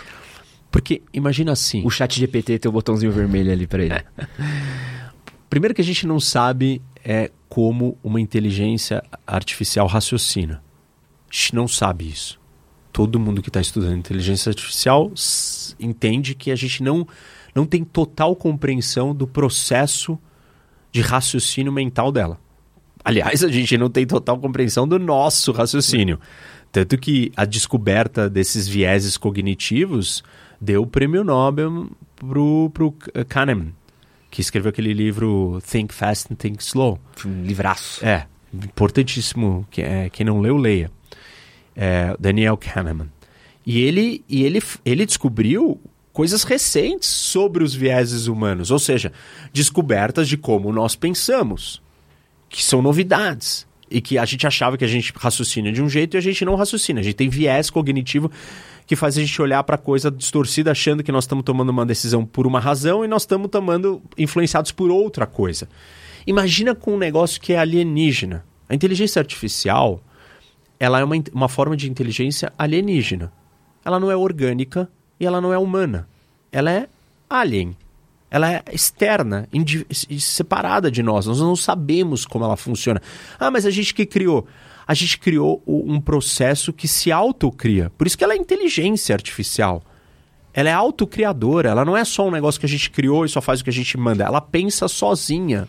Você já viu os casos que fizeram do. Ela é machine learning. É. Senão ela não era learning. Você viu o caso do Seinfeld racista que fizeram? Que- Esse é um dos problemas. Que a inteligência artificial começou a criar episódios de Seinfeld, né? Réplicas. E aí começou a entrar num viés racista, machista, começou a ter tudo quanto tipo de absurdo. E os caras, pô, mas como é que a gente foi daqui pra cá, né? Porque o processo ele vai se É, auto. uns vão dizer, ah, ela copiou. Tá bom, ela copiou, mas ela, ela se autocria. E ela faz coisas que nós não entendemos. Então, qual que vai ser o processo dela de tomada de decisão para o lançamento ou não de uma bomba atômica? Qual que vai ser o raciocínio dela? O que, que ela vai levar em consideração? Quais são os fatores que ela vai considerar? Porque se você falar assim, ah, o Putin vai lançar uma bomba atômica. Tá, o Putin tá pensando, eu quero ter mais poder, eu quero ficar no poder, eu quero, ser, eu quero dominar a Ucrânia, eu quero dar um recado pro mundo, eu quero ser o rei do planeta. Ok. Mas ele também vai pensar em vários outros fatores, outros fatores estarão influenciando ele. Tipo, eu vou destruir o mundo? Eu vou me destruir? Sei lá, tem, tem coisas que vão ser levadas em consideração que são humanas por o mais vilão e perverso que ele possa ser, ele tem um elemento humano. E tem outros seres humanos do lado dele que vão ter que executar essa ordem, que são influenciados por outros fatores. A gente, se a gente não sabe como a inteligência artificial pensa, a gente não sabe quais ser os fatores que ela vai considerar, se a gente não sabe, e se ela não tem mais ninguém para consultar, se ela é a tomadora da decisão, pô, ela pode fazer disso de um jogo racional, lógico de teoria dos jogos e chegar à conclusão que lançando ela vence a guerra. E o objetivo dela pode ser muito estreito, né? Vencer a guerra. Que pode se torna burro no grande esquema das coisas ou na, na, na, na, na foto total. Se tornaria burro. Mas para ela, não. Se ela está direcionada para uma missão vencer a guerra, se ela é uma inteligência artificial militar de vencer a guerra, como é que ela vai computar o- os custos de não guerra nessa tomada de decisão? E óbvio que se ela estiver lidando com outras inteligências artificiais, ela vai entender como o outro vai pensar, né? Ou como a outro similar a ela pensa e ela, e ela pode tomar decisão. Então, é um risco muito grande. Sem falar na parte, essa é a parte dela errar, né? Dela tomar a decisão por um, por um, por, pelos fatores errados. Existe a parte dela ter poder próprio e falar assim: eu vou destruir a humanidade, que é o Skynet. É o cenário Skynet. É, ela tem o poder da- de lançar ou usar. Ela tem em suas mãos a arma mais poderosa do mundo. Se ela achar que a, a humanidade é uma coisa Obsoleta. incômodo para ela, ela tem o meio de exterminar a humanidade. Tranquilinho, papai. Pedir pra você que acabou de ouvir essa parte aqui também tá tremendo nas calças que nem eu aqui, ó. Não esqueci de deixar o like, compartilha tem- enquanto você pode esse podcast. Tem, tem é, gente falando sobre inteligência artificial dizendo que nós, as- todos os experimentos de, de AI deveriam ser feitos numa ilha isolada, com possibilidade total de cortá-la do resto do planeta. Eletronicamente, digitalmente, rádio, qualquer frequência, energia. Tipo, tem gente que fala assim: meu, esses experimentos deveriam estar acontecendo sobre nesse contexto de segurança. tu não olha pro rolê da inteligência artificial e não tem uma visão muito parecida, porque eu acabei de assistir Oppenheimer, tá muito fresco, Aham. assim. E é o sentimento que vai do filme. Todo mundo tá olhando, é tipo, é um trilho do trem com uma pontezinha quebrada ali na frente. Todo mundo olha e fala assim, pô, estamos fazendo isso daqui? Mas a gente sabe no que vai dar. Pois é. Não parece um pouco essa impressão que a gente tá. A gente sabe no que. o, o risco que tá. Então, aí é o problema, né? É, da humanidade ela ser lenta. Ela posterga, né? Ela prosca- procrastina as decisões. Ela fala, não, tá bom. Tipo, ela, ela não trata as coisas com a seriedade que ela tem que tratar.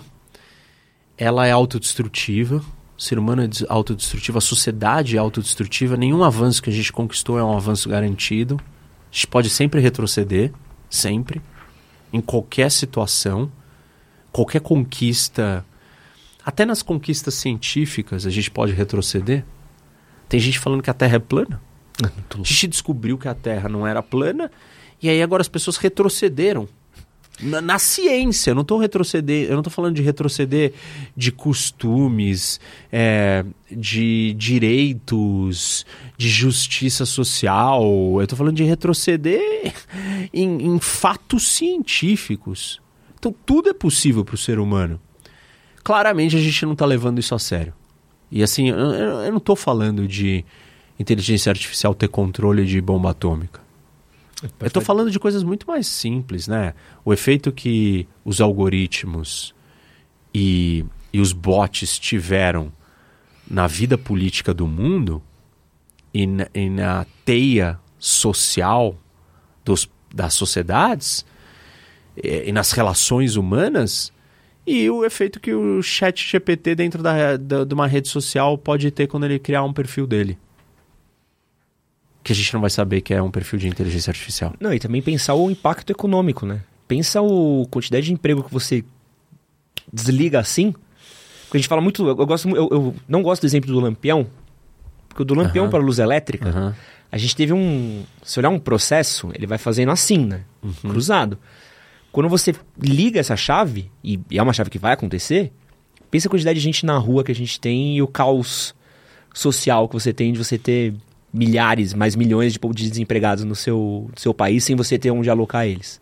É, você uma das propostas, né, para robotização, automação é, do emprego ou da inteligência artificial substituir é você criar um fundo é, proveniente do, dos lucros e rendimentos gerados com essa mão de obra mecânica e esse fundo dar é, renda para as pessoas. Renda básica universal. Isso, mais ou menos, alguma coisa nessa linha.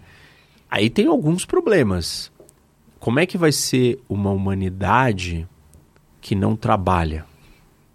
Porque assim, ok, o trabalho ele tem um propósito que é o do sustento.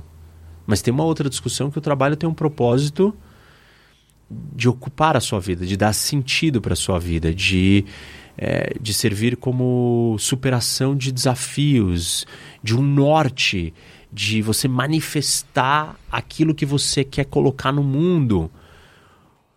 Uma pessoa que tem uma, uma pessoas que não sabem o que querem fazer da vida, elas, elas ficam perdidas, elas têm dificuldades de se encaixar, elas têm frustração, elas têm problemas psicológicos provenientes de ela não saber o que ela gosta, o que ela quer fazer, ou ela trabalha com o que ela não gosta, ou ela não trabalha, entendeu?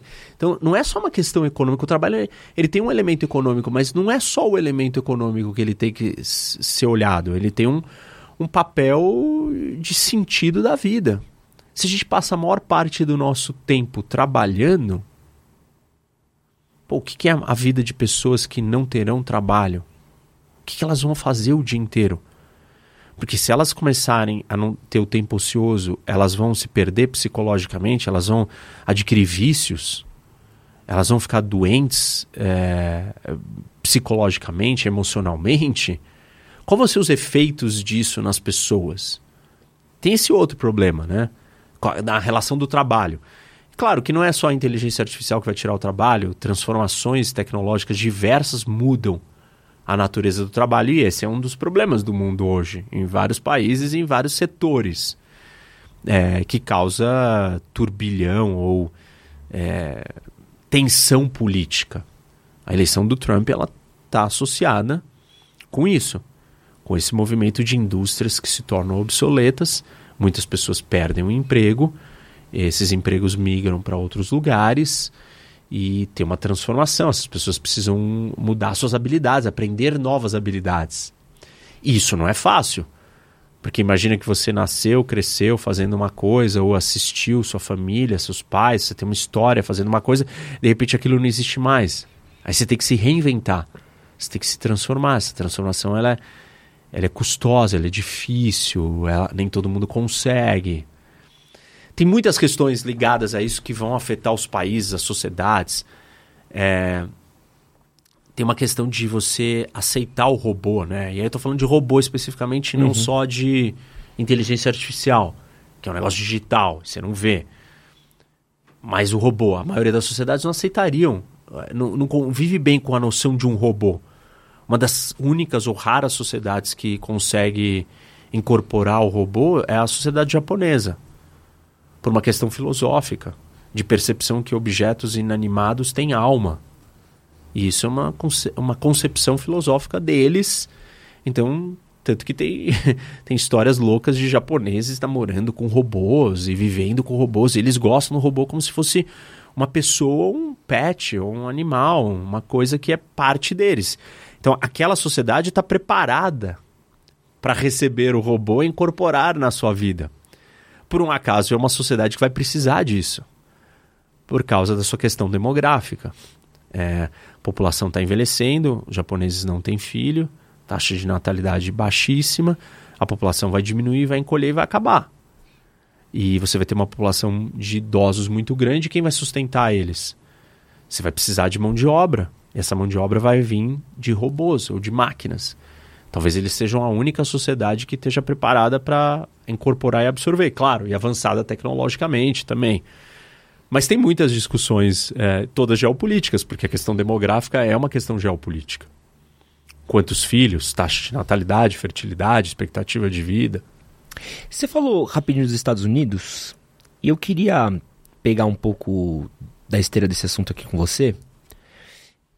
Eu estive recentemente nos Estados Unidos. É, foi a primeira vez que eu tive livre nos Estados Unidos para dar um peão assim, poder uhum. curtir, não tinha uma agenda Passear, muito restrita. Tá. Viajar. É, e é muito louco ver o quanto o sonho americano ele não é muito daquilo que foi vendido pra gente em filmes e tudo mais. Tive um amigo também que recentemente esteve em São Francisco são Francisco também é uma cidade tomada, tá, tá é. com um problema muito grande de Cracolândia, mendigo e é. tudo mais. E a gente tem visto ao, aos poucos, e tô juntando tudo isso pra gente ter um cenário uhum. geral. Eu vi hoje um vídeo de uma loja sendo saqueada é. dentro dos Estados Unidos, uma coisa bem, bem chocante até pra gente que, que é acostumado com essa coisa de segurança e tudo mais. O que acontece com os Estados Unidos atualmente? Os Estados Unidos ele perdeu esse papel de nação mais próspera que foi vendido pra gente ao longo dos anos? Estados Unidos está passando por uma crise como todos os outros países. É, a diferença é que até então, Estados Unidos tinha conseguido se manter sólido perante essas novas crises.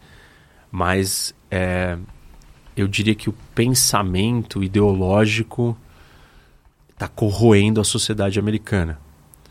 E a ideologia ela, ela, ela é uma doença, né? Eu entendo assim quase como uma doença, porque ela atinge a realidade e te impede de você ver as coisas como elas são. Você tem um amor e uma paixão maior pela sua ideologia do que pela realidade. Você não consegue mais ver a realidade, você só enxerga a realidade é, com a sua lente ideológica e a sua lente ideológica ela parte de vários pressupostos e visões de mundo que são parte da narrativa, da história e do mito que quiseram te vender. Uma ideologia, de muitas maneiras, é como uma religião. Ela tem uma doutrina, ela tem uma visão de mundo e ela diz o que é certo e errado. E, e ela, ela hipnotiza as pessoas. E ela deixa as pessoas incapazes de enxergar as coisas como elas são. E, assim, ela, ela se torna é, um, um, vírus dentro da sociedade porque ela, ela vai fazendo as pessoas seguirem a ideologia e não entenderem a realidade. E aí, óbvio, que elas vão começar a forçar, colocar e fazer coisas que elas vão contra a realidade e a natureza humana mas elas são uma abstração, uma loucura coletiva daquela ideologia. E a ideologia conseguiu capturar os Estados Unidos também. Em qual sentido você diz, professor? Porque o sistema americano, né, por ser bipartidário, e ele não é bipartidário hum. porque ele é, é por uma regra, do, assim, é uma regra eleitoral que faz ele só ter dois partidos que deem certo. Não é que tem uma proibição que não podem ter outros partidos. Existem outros partidos nos Estados Unidos, não tem só democratas e republicanos. Os outros não conseguem se sobressair, porque o desenho do sistema eleitoral é, ele favorece apenas que dois ganhem, porque ele é um sistema de winner takes all. que é um sistema majoritário. Como as nossas eleições para prefeito, Uhum. para governador e presidente. Só um ganha. Só que as eleições de tudo deles é assim, só um ganha. Não é proporcional, né? Então, você tem um distrito, que é esse, esse território aqui, e aqui só um vai ganhar. Então, o que, que você acaba tendo? Dois candidatos só. É, favoritos. Não adianta ter milhões. Porque o cara que tem pouca chance, o que, que ele faz? Não tenho chance de ganhar. Porque só um ganha. O que, que eu faço? Eu me junto a você. Falo, vai você. Aí você fala, meu, mas eu tô em quinto. Cara, deixa eu me juntar com o segundo. E aí vai eliminando a quantidade de candidatos. Ao mesmo tempo que esse sistema cria é, dois partidos apenas, essa regra eleitoral, que não é igual à regra eleitoral do Brasil. Nós só temos essa regra eleitoral no nosso executivo. A única eleição de legislativo do Brasil que é majoritária é a do Senado. É, as outras todas são proporcionais. E ela, ela cria, então, um desincentivo para a existência de vários partidos. E não é proibido, existem não são competitivos. Acaba concentrando em dois.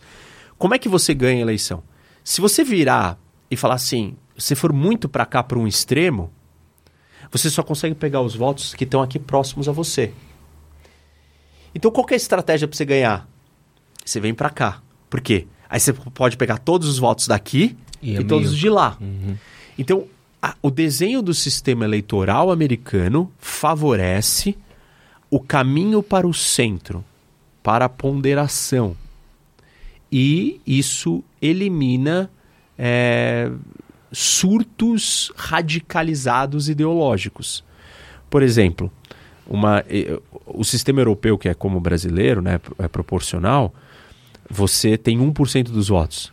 Você tem 1% das cadeiras.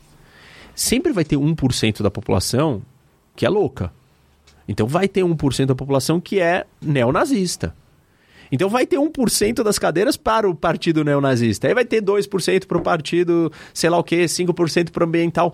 Você tem uma diversidade política muito maior num sistema assim. E isso faz com que você tenha os extremos, na direita e na esquerda. Já no sistema majoritário, você elimina os extremos. Só que o nível da polarização e da conversa no digital, é, ela, ela conseguiu pegar um sistema majoritário e também Polarizar ele. produzir extremos. E aí, assim, tipo, aí você tem toda a loucura que vira e fala: não, o mendigo ele tem o direito de ser mendigo, o, ladrão tem o direito de roubar. Tipo assim, isso é de um extremo radical ideológico completamente, completamente maluco. Completamente maluco. Isso vai contra toda e qualquer ordem e regra de todos os momentos da história da vida humana. Não, pra quem não sabe, acho que é São Francisco que tem a lei do você pode roubar um celular e você é solto. Você não é preso por roubo de por pequeno furto, que é, é, é um Isso, quem é que defende essa ideologia? É os, extrema esquerda. os democratas, né? Radicais de extrema esquerda. Tem uma, uma parte do Partido Democrata que se tornou uma parte de extrema esquerda radical. E aí os republicanos estão tirando com os tem QAnon. a sua, a sua parte de extrema direita. Só que aí qual o problema? Com a polarização, o populismo, a ascensão do populismo. E por que, que o populismo surge? Porque, assim, você tem uma comunicação de massa muito maior. E quanto mais pessoas você vai falar, eu comecei a nossa conversa dizendo que a, a comunicação de massa ela não pode ser técnica e excludente. Para você falar com mais gente, você se torna mais popular. Mais popular, mais populista. A internet possibilitou você falar com todo mundo ao mesmo tempo. Todo mundo. E para você falar com todo mundo ao mesmo tempo, você precisa ser o mais populista possível. E o seu discurso precisa chamar atenção. Se o seu discurso chamar atenção, ele tem que ser um discurso mais populista. Porque tem um bombardeio de discursos. Você faz discurso, eu faço discurso, todo mundo faz discurso agora. Quantos milhões de canais existem no YouTube? Assim, tipo, um número eh, sem, precedentes. É, então, quem que vai chamar mais atenção? Aquele que falar mais alto, falar coisa mais chamativa, mais estridente, mais maluca. A, a democratização da fala, do espaço de fala, trouxe uma superficialização da fala. Invariável. Se todo mundo pode falar, meu, a, qualidade, ela não está na quantidade. Entendeu? E, e, também na questão de proposta, né? Porque vamos pensar, uma assim, reforma e... política é difícil explicar, né? E isso, porque não tem o mesmo nível, porque não tem todo mundo o mesmo nível. Então o que, que nós fizemos? Nós demos acesso para todo mundo sem ter levantado a barra, sem ter qualificado todo mundo. Você só abriu a porteira e falou assim: todo mundo falando. Você fala, cara, tô... e essa era uma das grandes preocupações do Platão com a democracia. Tipo, como que a democracia vai ser guiada pelo que é certo e não pelo que é apelativo demagógico. O demagogo que falar bonito e falar a coisa mais é, supostamente interessante vai chamar mais atenção do que aquele que falar a coisa certa. Então é muito fácil de você falar coisa fácil e boba. E vai ter uma atração muito maior, porque nós estamos falando com muito mais gente e as pessoas não estão qualificadas para ouvir esse, o que é realmente a solução das coisas. Porque não é a vida delas, meu. Ela acorda todo dia, ela vai trabalhar, ela não está preocupada em entender, pô, como é que a divisão de poderes, como é que a divisão de poderes garante os meus direitos, entendeu? Ela não sabe como funciona o legislativo, qual o papel do judiciário, qual a regra eleitoral, por que tem tantos partidos ou por que tem dois partidos. Cara, isso não é o campo dela, esse é o campo do cientista político, esse é o meu campo, não o dela. E aí, se você vai. Se um cara ele, ele quer se comunicar com todo mundo e conquistar todo mundo, esse discurso ele tem um apelo gigante. Ele sabe que ele vai ganhar se ele falar isso. Então, você tem um cenário, um contexto, lembra? Os, os três, o tripé ali. Tem uma realidade contextual que nos empurra. Não é só os oportunistas, não são só os líderes oportunistas. Os líderes oportunistas estão usando um contexto que nos colocou que favorece esse tipo de discurso. E aí os Estados Unidos foi capturado por esse mesmo problema que todo mundo.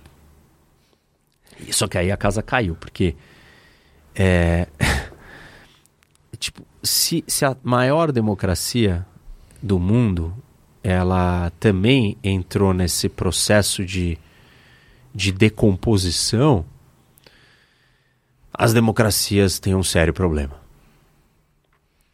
E as pessoas podem achar que, ah, mas isso não é relevante. Olha, não é relevante porque, meu, porque você vive na democracia e você não está valorizando o que você tem. Quando você perder, aí sim você vai, você vai entender. E é uma coisa que eu quero te perguntar. Uhum. Tendo vistas aí todos os paradoxos dentro da.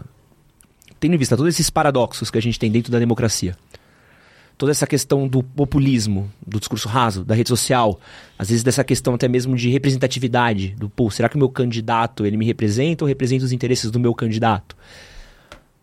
A democracia, ela tem funcionado pra gente? Então, é, eu acho que é, não, mas aí não é porque a democracia não funciona, é porque as pessoas não entendem é, qual é a missão, qual é o objetivo final que a democracia está tentando alcançar. E assim, qual é o objetivo final? Resolver a pobreza, trazer justiça, aumentar a liberdade. Tipo assim, esses não são probleminhas quaisquer. São os maiores problemas de todos. Quem é o responsável por resolvê-los? O sistema político. E se eu virar e falar para vocês, né, ou se as pessoas se juntarem e falar, vamos resolver nós, elas não vão conseguir. Então elas têm uma expectativa ilusória, romantizada sobre qual é o papel da política. Não tem solução, porque quando você resolver uma coisa, você vai criar uma perda do outro lado. A democracia é sobre a gente encontrar um equilíbrio nas perdas. Não é sobre encontrar é, uma satisfação no ganho. É um equilíbrio de perdas. Tipo, viver em sociedade é você perder. Isso é uma maturidade política, uma maturidade social que não existe na esfera coletiva.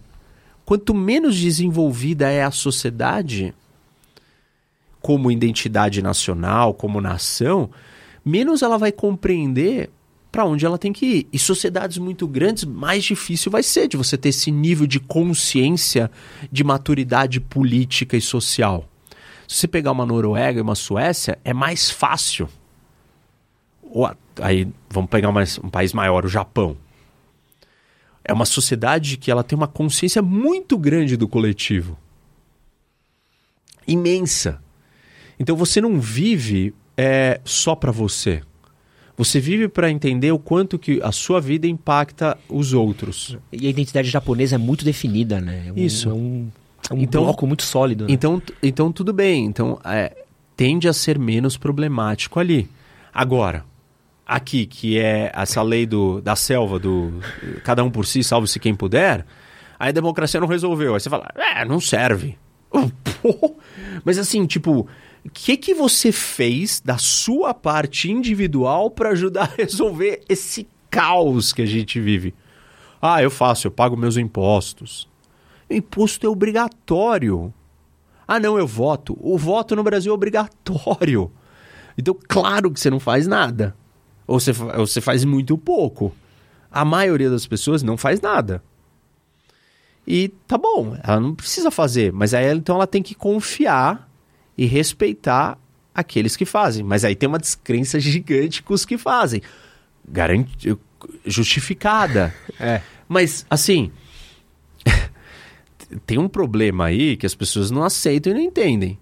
Quem elegem, quem elege os caras que não fazem nada, Não, isso... é, então pronto. Quem gosta de, de maluco, de populista, é, de ideólogo, é, é o brasileiro. O brasileiro ama um ideólogo maluco populista. E, tipo, desculpa, se você é apaixonado por um líder político eh, de uma forma que você trata ele como Deus, ou, ou você trata ele como a sua torcida, o seu time de futebol, você claramente não entendeu o que é a política, como ela funciona, e a gente volta para o começo da nossa conversa. Como a política funciona. Por que, que é importante você entender como a política funciona? Porque a sua vida depende da política. Não depende porque a regra da sua cidade que vai afetar o seu negócio, sua vida. Não é só isso, porque você é um animal político. Todo dia você faz política. Com a sua família, com seus filhos, com seus pais, com seus irmãos, com seus tios, com seus amigos, com seus funcionários, com seus chefes, com todo mundo. E, assim, aí as pessoas colocam uma expectativa gigante na democracia, não entenderam que viver em sociedade é troca, é você colocar em primeiro lugar os interesses da nação. A mesma pergunta que você me fez, ah, a questão da representatividade, como é que eu vou saber se o cara que está me representando está representando os meus interesses e não os dele? Você já fez essa pergunta? Como é que você é, definiu os seus interesses e como que os seus interesses se encaixam com os interesses do Brasil? Ou você só está preocupado que o cara vá lá defender os seus interesses? Porque não é diferente. A postura do brasileiro não é diferente da, do político brasileiro. A maioria dos políticos brasileiros e a maioria dos brasileiros se comportam desse jeito. Eles defendem os seus interesses. Os seus interesses não é os interesses da nação. E aí você tem que estar preparado para abdicar dos seus interesses pelo interesse da nação. E todo mundo tem que genuinamente ter esse espírito para eu sentar na mesa com você e eu abdicar do meu interesse, você não ser um malandro ideólogo que vai impor os seus interesses em cima de mim. E aí eu cedi porque eu pensei na nação, mas você foi esperto e só fez eu ceder para conquistar os seus interesses. Aí você tem que genuinamente respeitar esse espírito e eu também. E aí a gente juntos fala: Cara, é, eu entendi que esse é o seu, você entendeu o meu, mas tem o da nação. Como é que a gente junta essas três partes e encontra um meio termo? Nunca vai ser do jeito que eu quero e nunca vai ser do jeito que você quer. E vai ter que ter um pouco do que você quer e um pouco do que eu quero. É muito difícil para as pessoas aceitarem que vai ter que ter um pouco do que elas odeiam. Porque, infelizmente, uma parte é, da nossa família Brasil, ou qualquer país, ela é feita por ideias de pessoas que você abomina. E aí, só para terminar o papo, Pô, eu conseguia ficar aqui mais umas duas horas, tá? Mas só pra não, a gente não fazer cárcere privado aqui com o professor. É, tem um último assunto que eu quero muito falar com você, que é um assunto que subiu em alta essa semana, quero aproveitar enquanto tá quente, né? A gente viu aí o Javier Milei, ele sendo aí o grande favorito desse primeiro processo eleitoral aí da Argentina, que é um caos. acho que é um puta texto para entender como funcionam as eleições é. na Argentina. E acho que é uma questão que a gente já tem. Pô, eu nasci nos anos 80. Uhum. Então, desde que eu me conheço por gente, a Argentina está em crise. Eu não lembro da Argentina não estar em crise.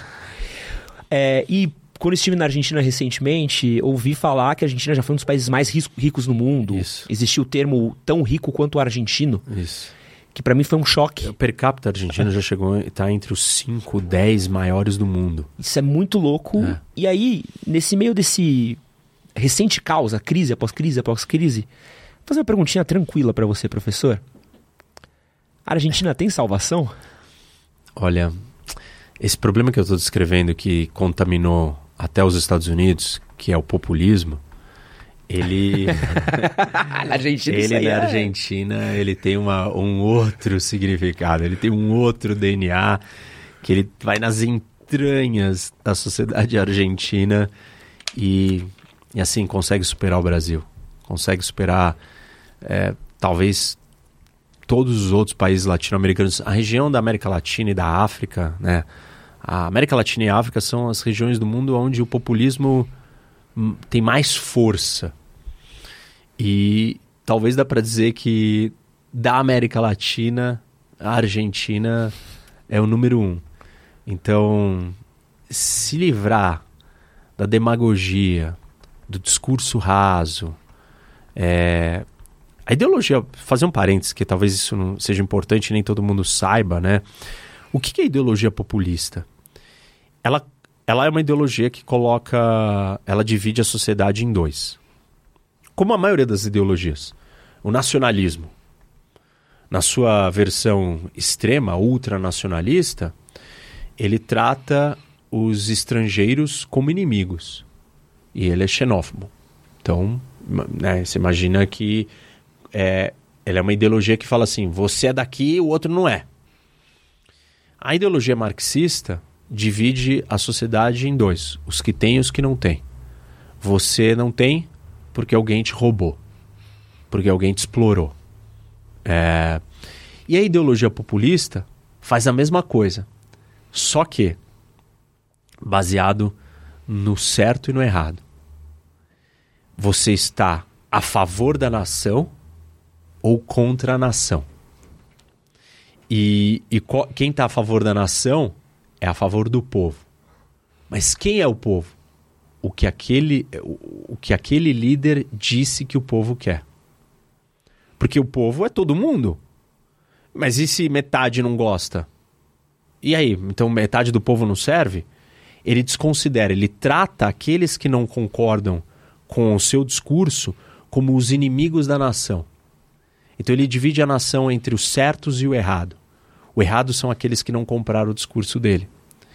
E aí normalmente ele aponta para vários inimigos. E quais são esses inimigos? a imprensa, as outras instituições, é, os ricos, é, tipo assim, é, qualquer um que ele, ele use de bode expiatório para é. falar, ó, tem um grande complô contra nós eu sou o defensor do povo. Só que aí tem um, um problema de você pegar um todo e chamar de um. E você acaba com a pluralidade. E a democracia é sobre pluralidade. O que, que é pluralidade? É, é muitos, cada um separado, isolado mas todos vivendo no mesmo lugar e com o mesmo objetivo em comum. Olha que loucura. É, quantas pessoas foram eleitas falando isso, né? Pô, então, não dá. Então você vira, você junta todo mundo e fala assim: somos nós aqui e aqueles caras são do mal. e eles querem nos destruir. Só que ele dita o que é o todo, então não tem pluralidade. Porque se ele chamou o povo de um, e ele pegou e, e de- definiu o que era o povo, é, e ele chamou isso de popular. E é uma microideologia, porque existe populista de direita e de esquerda. Porque ela não é uma ideologia completa, ela não te dá uma solução da vida. Ela não vira e fala assim: olha, o mais importante na sua vida é, é o companheiro, o operário. Ela não, ela não fala tudo de como você tem que viver explica tudo. Então ela incorpora as ideologias de esquerda e de direita. Ela incorpora, por exemplo, você tem. A gente teve populista neoliberal é, no Brasil, que foi o Collor, que era um cara mais à direita. E aí a gente tem os populistas de esquerda, o Lula e, e os outros são populistas de esquerda. Então você tem. A, a, a- é- ela é maleável. Ela incorpora o resto das, das explicações do mundo das outras grandes ideologias. E por isso que você vai ter eh, populismo de tudo quanto é lado, de tudo quanto é jeito. E óbvio que um populista puxa o outro populista, porque como é que você responde a um discurso populista? Só se você disser e criar a mesma narrativa. Eles é que são os inimigos da Argentina. E aí você tem a mesma narrativa. Então, o surgimento de um movimento populista, para você combater e vencer ele, a melhor arma é você copiar aquela estratégia. E aí você vai ter o outro populista do outro lado. Só que aí você vai ficar preso no- nesse pêndulo. Que a Argentina tá presa já. Isso. É, e que o, que o Brasil também né, entrou nisso e não, não parece que não vai conseguir sair. Mas a gente ainda tá. A gente não precisa de um carrinho pra carregar, Ah, um- não. pra comprar um- uma jujuba na esquina. Não, né? não precisa. A gente tem várias coisas que a gente não precisa. Somos mu- muito maiores, é mais difícil da gente descer essa ladeira, né? Tem ma- algumas travas a mais. Eles perderam todas as travas, então eu não acho que a Argentina. Porque assim, você imagina o seguinte: é tanto tempo, como você disse, que uma nova geração já nasceu. No caos, né? No- Isso, entendendo que, meu, política é isso, ela não conhece outros discursos. Ela já foi cooptada pela ideologia de cara. Ninguém nasce ide- é, ideólogo, mas você adquire um amor por uma ideologia. E só tem ideologia populista, você vai adquirir um amor por uma ou por outra. Porque não tem no, no- não tem no mercado outra alternativa. Meu, só tem é, a, a iPhone ou Samsung. Nossa, Apple ou Samsung, não tem outro. Entendeu? Só tem um ou outro. Não, e é louco. Eu, eu, quando fui lá, eu ficava imaginando como deve ser viver lá. É. Porque é. eu fui recentemente, achei- é óbvio, pra nós brasileiros É um tá tesão, né? barato, né? Pô, você, você, você- se Você quer ter a bem, pô, né? quer ter as férias da sua vida, que você vai comer de, de bife de chorizo com 50 conto, É. tesão, né? Mas eu ficava pensando, tipo, imagina você ter um salário em, em pesos. É. Você recebe na sexta, no, na segunda, seu, seu- sua conta bancária vale metade do que vale na sexta. É. A gente viveu isso, né? Mas foi um-. Eu, eu peguei o finalzinho disso e foi um Ah, intervalo não. curto até, né? Comparado com o que a Argentina tá vivendo. Ah, sim, ela é. vive isso há muito mais tempo. E, não, e é, é, assim, muito difícil dela conseguir, porque a- o remédio, óbvio que vai ser doloroso. Você tá há 30 anos bebendo, obeso. Tipo, pra você limpar seu organismo, não vai ser, tipo, não é virar e falar assim, não, agora eu parei de beber e tá tudo bem. Não, primeiro que, né, você vai ter que conseguir largar, você, aí você vai ter que fazer todo um processo de, de recuperação dessa economia. E esse processo vai ser doloroso. E aí a população não tem paciência, porque ela é imatura. Ela não tá entendendo, ela não participa, ela acha que, tipo, esse problema é externo a ela, não foi ela que criou isso. Ela não entendeu que o problema está colocado e ela é parte do problema. As sociedades, é, elas, é, as pessoas têm dificuldade. A não ser que você tenha um nível de consciência muito elevado, como eu citei, do Japão, da Noruega, da Suécia, da Suíça, onde todo mundo se sente parte, fala, meu, esse problema é meu. E não dorme à noite quebrando a cabeça. Meu, mas se a gente abrir a economia, é, nós vamos quebrar umas indústrias nacionais. E várias pessoas podem ter desemprego. Mas. E se a gente não abrir, nós vamos ficar para trás. E no longo prazo nós vamos estar numa situação pior do que lidar com esse problema agora, enquanto a gente ainda tem fôlego e dinheiro para tentar realocar essas pessoas. são sempre dilemas. A política não, liga, não lida com uma decisãozinha simples assim, ah, veja bem, aqui tem a decisão certa e ali é errada. É um dilema. Vai incomodar muita gente. E você participa desse dilema, você fala, meu Deus, eu tenho os meus dilemas, eu não quero nem pensar nisso, porque esses dilemas são muito difíceis. E as pessoas precisariam não dormir à noite pensando nisso. Com sinceridade. É que ela não consegue se transportar para o sapato do outro, né? Ela não, não, imagina. Aquele cara vai se dar mal. Se fosse comigo, eu aceitaria isso? Não. Mas eu preciso de uma solução. Pô, então vai lá, sente a dor dele e propõe uma coisa que você consiga convencer ele. Mas ele também tem que se colocar no lugar do outro e falar assim: meu, eu, eu tenho que dar uma saída, senão, se eu travar esse processo aqui, a gente não vai sair do lugar. Se eu travar o país, porque eu vou perder e vou me dar mal, mas talvez eu precise me dar mal agora para o país avançar. É, tá. Professor, só para terminar aqui, ó. Boa. Fico na dúvida se o professor Rock parece mais com Robert Downey Jr ou com Roberto Carlos, jogador de futebol. É um ah, mix bom vi. dos dois aí. Meu, falam pô... que eu pareço com o Wolverine. Não, o Wolverine parece o Hugh Jackman? É, com a raspa, cabelo raspado. É que eu também já eu, eu tenho cabelo, né? Eu ah, raspo. Tá, tá. E aí o meu cabelo em pé, assim, aí você tem que olhar umas tá. fotos aí vai ficar mais claro. Mas tem ele de cabelo raspado. É...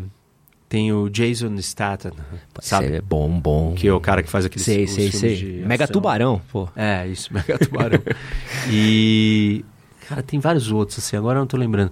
Professor Xavier, pô, por causa do cabelo. Aí o Robert Downey Jr. tá parecidinho, assim, ainda mais que tá grisalho, fica, fica bem.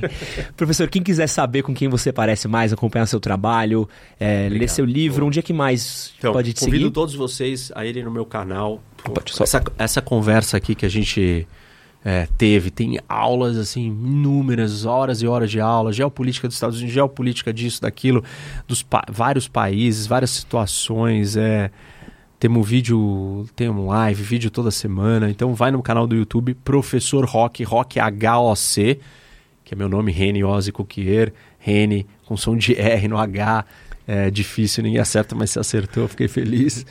É, e Instagram, TikTok também, Professor Rock. É, As dancinhas do professor no TikTok são ótimas. e quem tiver interessado no livro, gostou aqui do livro, é, manda uma mensagem no Instagram. É, a gente vende o livro autografado. E aí. Olha lá, o Edson já tá aqui. É, e aí manda uma mensagem, a gente entra em contato e você pode adquirir o livro autografado. Convido vocês a acompanharem, gostar no Geopolítica, é um assunto muito importante é, e tem tudo a ver para a gente conseguir ter noção para onde o mundo está indo. E quero agradecer a todo mundo que indicou o professor Rocker para vir aqui no podcast. Ah, Foi legal. um convidado muito pedido pela gente. Opa, muito pedido. Um papo incrível. Espero que vocês tenham gostado, que tenha sido Pô. diferente aí das Pô, outras falas. Se vocês não gostaram, eu adorei. Apesar de sair daqui com desespero, vou dormir ah, mais preocupado parte, Mas mais realista. É importante a gente ser realista. muito obrigado você ficou até aqui. Um grande beijo e é nóis. Valeu. Obrigado, gente.